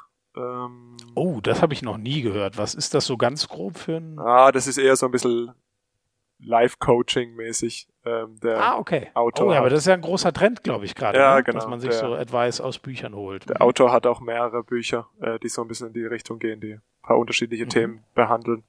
Ähm, auf jeden Fall sehr empfehlenswert. Cool. Mhm. Ja, dann habe ich jetzt gerade auch geschenkt bekommen. Ähm, ne, was habe ich denn? Die Biografie oder das Buch Volker Struth von Volker Struth, dem Fußball ah, ja, Fußballmanager. Äh, Berater von Toni Kroos und auch auch sehr interessant, wenn man wenn man ein bisschen so mhm. sich für Fußball interessiert. Mhm. Ja, das das liegt gerade zumindest auf meinem Tisch. Ansonsten lese ich auch ab und zu so ein bisschen Geschicht, Gesch mit, Sachen mit geschichtlichem Hintergrund. Mhm. Ähm, mhm. ja, aber jetzt kein, kein spezielles, was ich jetzt gerade auf dem, auf dem Tisch habe. Ja, aber da hast du uns ja zwei, zwei coole Tipps schon mal gegeben und äh, Volker Struth, da sind wir direkt schon beim nächsten Thema. Ähm, bist großer Fußballfan, habe ich mir sagen ja. lassen. Und dein Verein ist der FC Bayern. Ja. Da muss ich mich jetzt einmal beliebt machen bei allen anderen Fußballfans. Was ist da schiefgelaufen? ja, die Frage habe ich öfter gehört. Aber ich bin ja so in den 90er Jahren so zum Fußball gekommen. Ähm, ja. Es war eigentlich ganz witzig, weil mein erstes Trikot war tatsächlich das gelbe, ähm, von dem, ich glaube, letzte, le vor zwei Wochen, glaube ich, war erst eine Aussage von Thomas Helmer, dass die alle dieses gelbe Trikot so hässlich fanden. Aber das ist so das diese Brasilia Brasilien nachempfunden. Genau, ja, so gelb mit so grünen ne? Streifen. Das war mein erstes Trikot, was ich damals geschenkt bekommen habe. Und so bin ich irgendwie mit dem Fußball groß geworden. Das war halt von Anfang an irgendwie gab es bei mir oder gab es irgendwie im Kindergarten und dann in der Schule gab's, war Bayern halt das Thema Nummer eins, dann war halt irgendwie Bayern mein Verein, dann waren wir mal 97 im Olympiastadion damals gegen MSV oh. Duisburg, das war mein erstes Fußballspiel, das ich so live gesehen habe. Mhm. Ähm, und ja, dann bin ich über die Jahre eigentlich treu geblieben. Sehr cool. Ich habe äh, es auch äh, mit den Bayern einige Zeit gehalten über meinen älteren Bruder, weil der Dauerkarteninhaber war. Insofern äh, bin ich da unverdächtig, äh, denen irgendwie nichts gönnen zu würden oder äh, so. Aber meine Frage zu dem Themenkomplex ist eigentlich noch mal eine andere. Du musst dir eine komplette Wiederholung eines Bayern-Spiels noch mal anschauen. Nimmst du das Champions League-Finale von 1999 oder das Champions League-Finale von 2012? Uff, also 99 war auf jeden Fall mega hart. Äh, da habe ich, da war ich ja erst 10, aber das habe ich noch echt mhm. richtig in Erinnerung. Da waren wir gerade im Urlaub, als ich das an, als ich das angeschaut habe und ich konnte es gar nicht glauben. Ähm, als das Spiel dann zu Ende war, haben meine Eltern tatsächlich gefragt, ob die jetzt wirklich verloren haben. Mhm. Ähm, und 2012 war ich sogar im Stadion, im Wembley Nein. damals. Äh, nee, war 2012 war ja an der Allianz Arena. Ah, sorry, sorry, 2012, war 2013 war Das wäre ja sonst ja. einfach. 2013 war ja. natürlich geil. Aber geil, du warst im Wembley mit, das ist natürlich fett. Okay. Sorry, ich habe dann habe hab ich jetzt das komplett äh, vermasselt. Mich als ganz großer Fan, Fan geoutet. Ich habe einfach, ich habe einfach die zwei ganz unangenehmen. Ja, ja, ja, ne? Der, der Last-Minute-KO gegen Man United und das Finale da Horm, das berühmte im Elfmeterschießen. Ja, also um die Brisanz gerne die nochmal zu sehen, würde ich dann eher 99 anschauen. Auch weil das ein ganz anderer Fußball damals noch war, finde ich. Mhm. Krass. Ich finde so von der Heftigkeit, was für ein Magenschlag das war, finde ich, ist 2012 schon nochmal einen drüber gefühlt, weil es hat sich so aufgebaut und dann zu Hause, das fand ich schon, das fand ich schon heavy. Ist für mich eine der krassesten Geschichten, die der Fußball so in dramatisch negativen Sinne geschrieben hat, eigentlich seit, seit ich Fußball verfolge. Ja, schon, so schon eine brutale Geschichte, aber umso, ja ich glaube, das hat die auch nochmal mega angestachelt, dann auch im nächsten Jahr nochmal so weit zu kommen. Absolut. Ja, das ist halt, das sind dann die ganz Großen, die da Kraft draus ziehen und sich nicht äh, kaputt machen lassen. Ähm, so war es ja tatsächlich auch bei uns ein bisschen mit der verpassten Meisterschaft 2014. Ähm, ja, dieser Stachel ja, war ja auch ja. mega tief mit den zwei Toren und ähm, da hat sich dann auch so eine eigene Mentalität irgendwie entwickelt in den, in den Jahren danach, dass wir das unbedingt dass wollten. jedes Tor entscheiden kann. Genau, ne? genau. So, dass man da immer alles raus. Genau. Die, die, die Geschichte habe ich auch schon so erzählt bekommen von Löwenbeobachtern sozusagen. Habt ihr auch echt geil, genau. Ihr habt eine ähnliche Geschichte für euch geschrieben. Ähm, du bist ja der inoffizielle Fußballgott bei den Rängen Neckarlöwen und du bist begeisterter Skifahrer. Würdest du lieber mal mit Bastian Schweinsteiger in der, in der Allianz Arena kicken oder mit Felix Neureuter die Streif runterbrettern? Also die Streif runterbrettern wäre sehr ambitioniert, aber ich würde mich eigentlich, glaube ich, fast immer fürs Skifahren entscheiden. Tatsächlich. Ja. Mhm. Auch wenn mir Fußball spielen sogar auch mega Spaß macht, aber beim Skifahren bekommt man mit Sekunde eins, die man auf, auf den Brettern steht am Berg ist, ähm, einfach so einen freien Kopf. Und das ist, äh, mhm. finde ich, mit nichts zu vergleichen. Ich gehe auch richtig gerne Skitouren. Das ist auch, äh, finde ich mhm. auch saugeil. Also du steigst selber hoch mit, ja. mit Fällen. Ist, genau. Ja, geil, okay. Ja. Das ist natürlich mega. Und dann noch, geht noch, man einfach hin, wo man will und fährt runter von wo man will. So ja, so, so wäre es der einfache Weg, aber das ist der gefährliche Weg, weil Ach so, ja, man muss Lawinen, ja immer ein bisschen mit Lawinen und so aufpassen. Ähm, aber ja, man kommt natürlich an Stellen, wo man sonst nicht hinkommen würde. Ähm, ja. Aber kannst du das jetzt machen noch als aktiver Handballer? Weil Skifahren ist für alles, was ein Handballer braucht, so an Sachen, in Sachen Knien und so ja schon nicht ungefährlich. Ja, nicht so, nicht so viel zumindest. Also dann eher fast nur die Skitouren. Ähm, aber ab und zu mhm. fahre ich schon ein bisschen. Um ganz, mhm. Wir sind ja hier unter uns. du in deinem Kabuff, ich zu Hause, das kriegt keiner mit. ja, also ja, genau. Wenn keiner hinschaut, dann, dann fährst vor, du schon Vorsichtig, aber ja, ich fahre auch mal eine Abfahrt. Sehr schön. Ähm, wenn du jetzt nochmal am Anfang der, deiner Karriere stehen würdest und ich würde dir eins schenken, entweder den Handball-IQ von Andy oder das Gummiarmgelenk von Uwe, was hättest du lieber? Na, wahrscheinlich der, das Handgelenk tatsächlich, weil ich glaube, ich bin mhm. die ganze Zeit äh, oder ich habe immer eine gute Sprungkraft gehabt und da noch so dieses Handgelenk in Kombination zu haben, ähm, wäre wahrscheinlich äh, richtig krass. Ähm, mhm. Ja, äh, was Andi macht und kann und, und gemacht und gemacht hat, vor allem die letzten Jahre, ist ja auch Wahnsinn und was da mhm. für Ideen raussprudeln. Aber ich glaube, so für, für, für mich und für mein, mein, meine ganze Entwicklung wäre wahrscheinlich das so brutal gewesen. Ne? Ja, ja, ja. Positionsmäßig wahrscheinlich, ne? Wärst du doch im Rückraum geblieben, hätte dir das andere vielleicht nochmal mehr gebracht, aber positionsmäßig passt das ja auch ganz gut. Ähm, wir haben ja vorhin schon über die Olympiamedaille geredet, die du nicht so ganz als deine eigene nehmen kannst. Würdest du lieber nochmal einen Titel mit Deutschland einfahren oder nochmal was mit den Löwen gewinnen? Ja, natürlich am liebsten beides, aber wenn ich mich ja, das war mir hart, klar, hart entscheiden muss, dann äh, ja, weil ich das noch nicht hab mit äh, Deutschland-Titeln. Ne? Ja. Dann drücke ich die Daumen für die EM 2024. Das wäre, glaube ich, ein guter Zeitpunkt. wäre ein guter Zeitpunkt bis dahin. Äh, ja, hoffe ich, dass ich auf so einem Niveau auch bleiben kann, dass ich äh, auch da weiter Thema bin. Sehr schön. Und dann die obligatorisch letzte Frage. Wen würdest du uns mal empfehlen als Gast hier für Hand aus Harz? Ähm, Habe ich mir tatsächlich, weil diese Frage ja immer kommt äh, und ich ja schon ab und zu mal reinhöre bei euch. Ähm, ah, du hast dir Gedanken gemacht. Gedanken gemacht und ich glaube, weil viele ihn nicht richtig kennen auch, wäre Michael Müller ein guter Kandidat für mhm, mhm, mal eine Folge zu haben, weil er einfach ein richtig guter Kerl ist und viele kennen ihn nur so als den harten Typ vom, auf dem Handballfeld. Ähm, ja. Oder vielleicht sogar beide, Philipp und Michi Müller, zusammen. Ähm, genau den Plan haben wir. Ja. Wenn Corona das wieder zulässt, würde ich mich mit denen, weil das zu, zu dritt sich zusammenschalten ist ein bisschen schwierig. Genau, Klar, das haben wir ja. vor, dass wir uns mal zu dritt hinsetzen. Aber das, wär, das wird sicher cool, ein lustiges auch und, und äh, cooles Gespräch und die beiden ja. kommen dann, glaube ich, auch in der ganzen Handballwelt äh, unter dem Licht auch weg, dass sie auch, auch verdienen, was einfach gu richtig gute ja. Kerle sind. Ja. Sehr, sehr geil. Das ist doch ein wunderbares Schlusswort. Ähm, Patrick, aka John Wayne, aka Johnny, ich danke dir sehr, damit wir wieder da sind, wo wir am Anfang waren. das hat echt hat sehr Spaß viel gemacht. Spaß gemacht. Ähm, genau, ich, ich hoffe dir auch, das ist schön zu hören. Äh, jetzt entlasse ich dich auch schnell zu deiner Familie. Die wartet sicher sehnsüchtig auf dich. Äh, am Freitagabend, äh, nochmal sorry, dass wir ein bisschen terminlich anders gekommen sind, als wir es mal geplant hatten, aber ihr habt es ja sicher trotzdem gerne gehört, sonst wärt ihr jetzt schon längst nicht mehr dabei.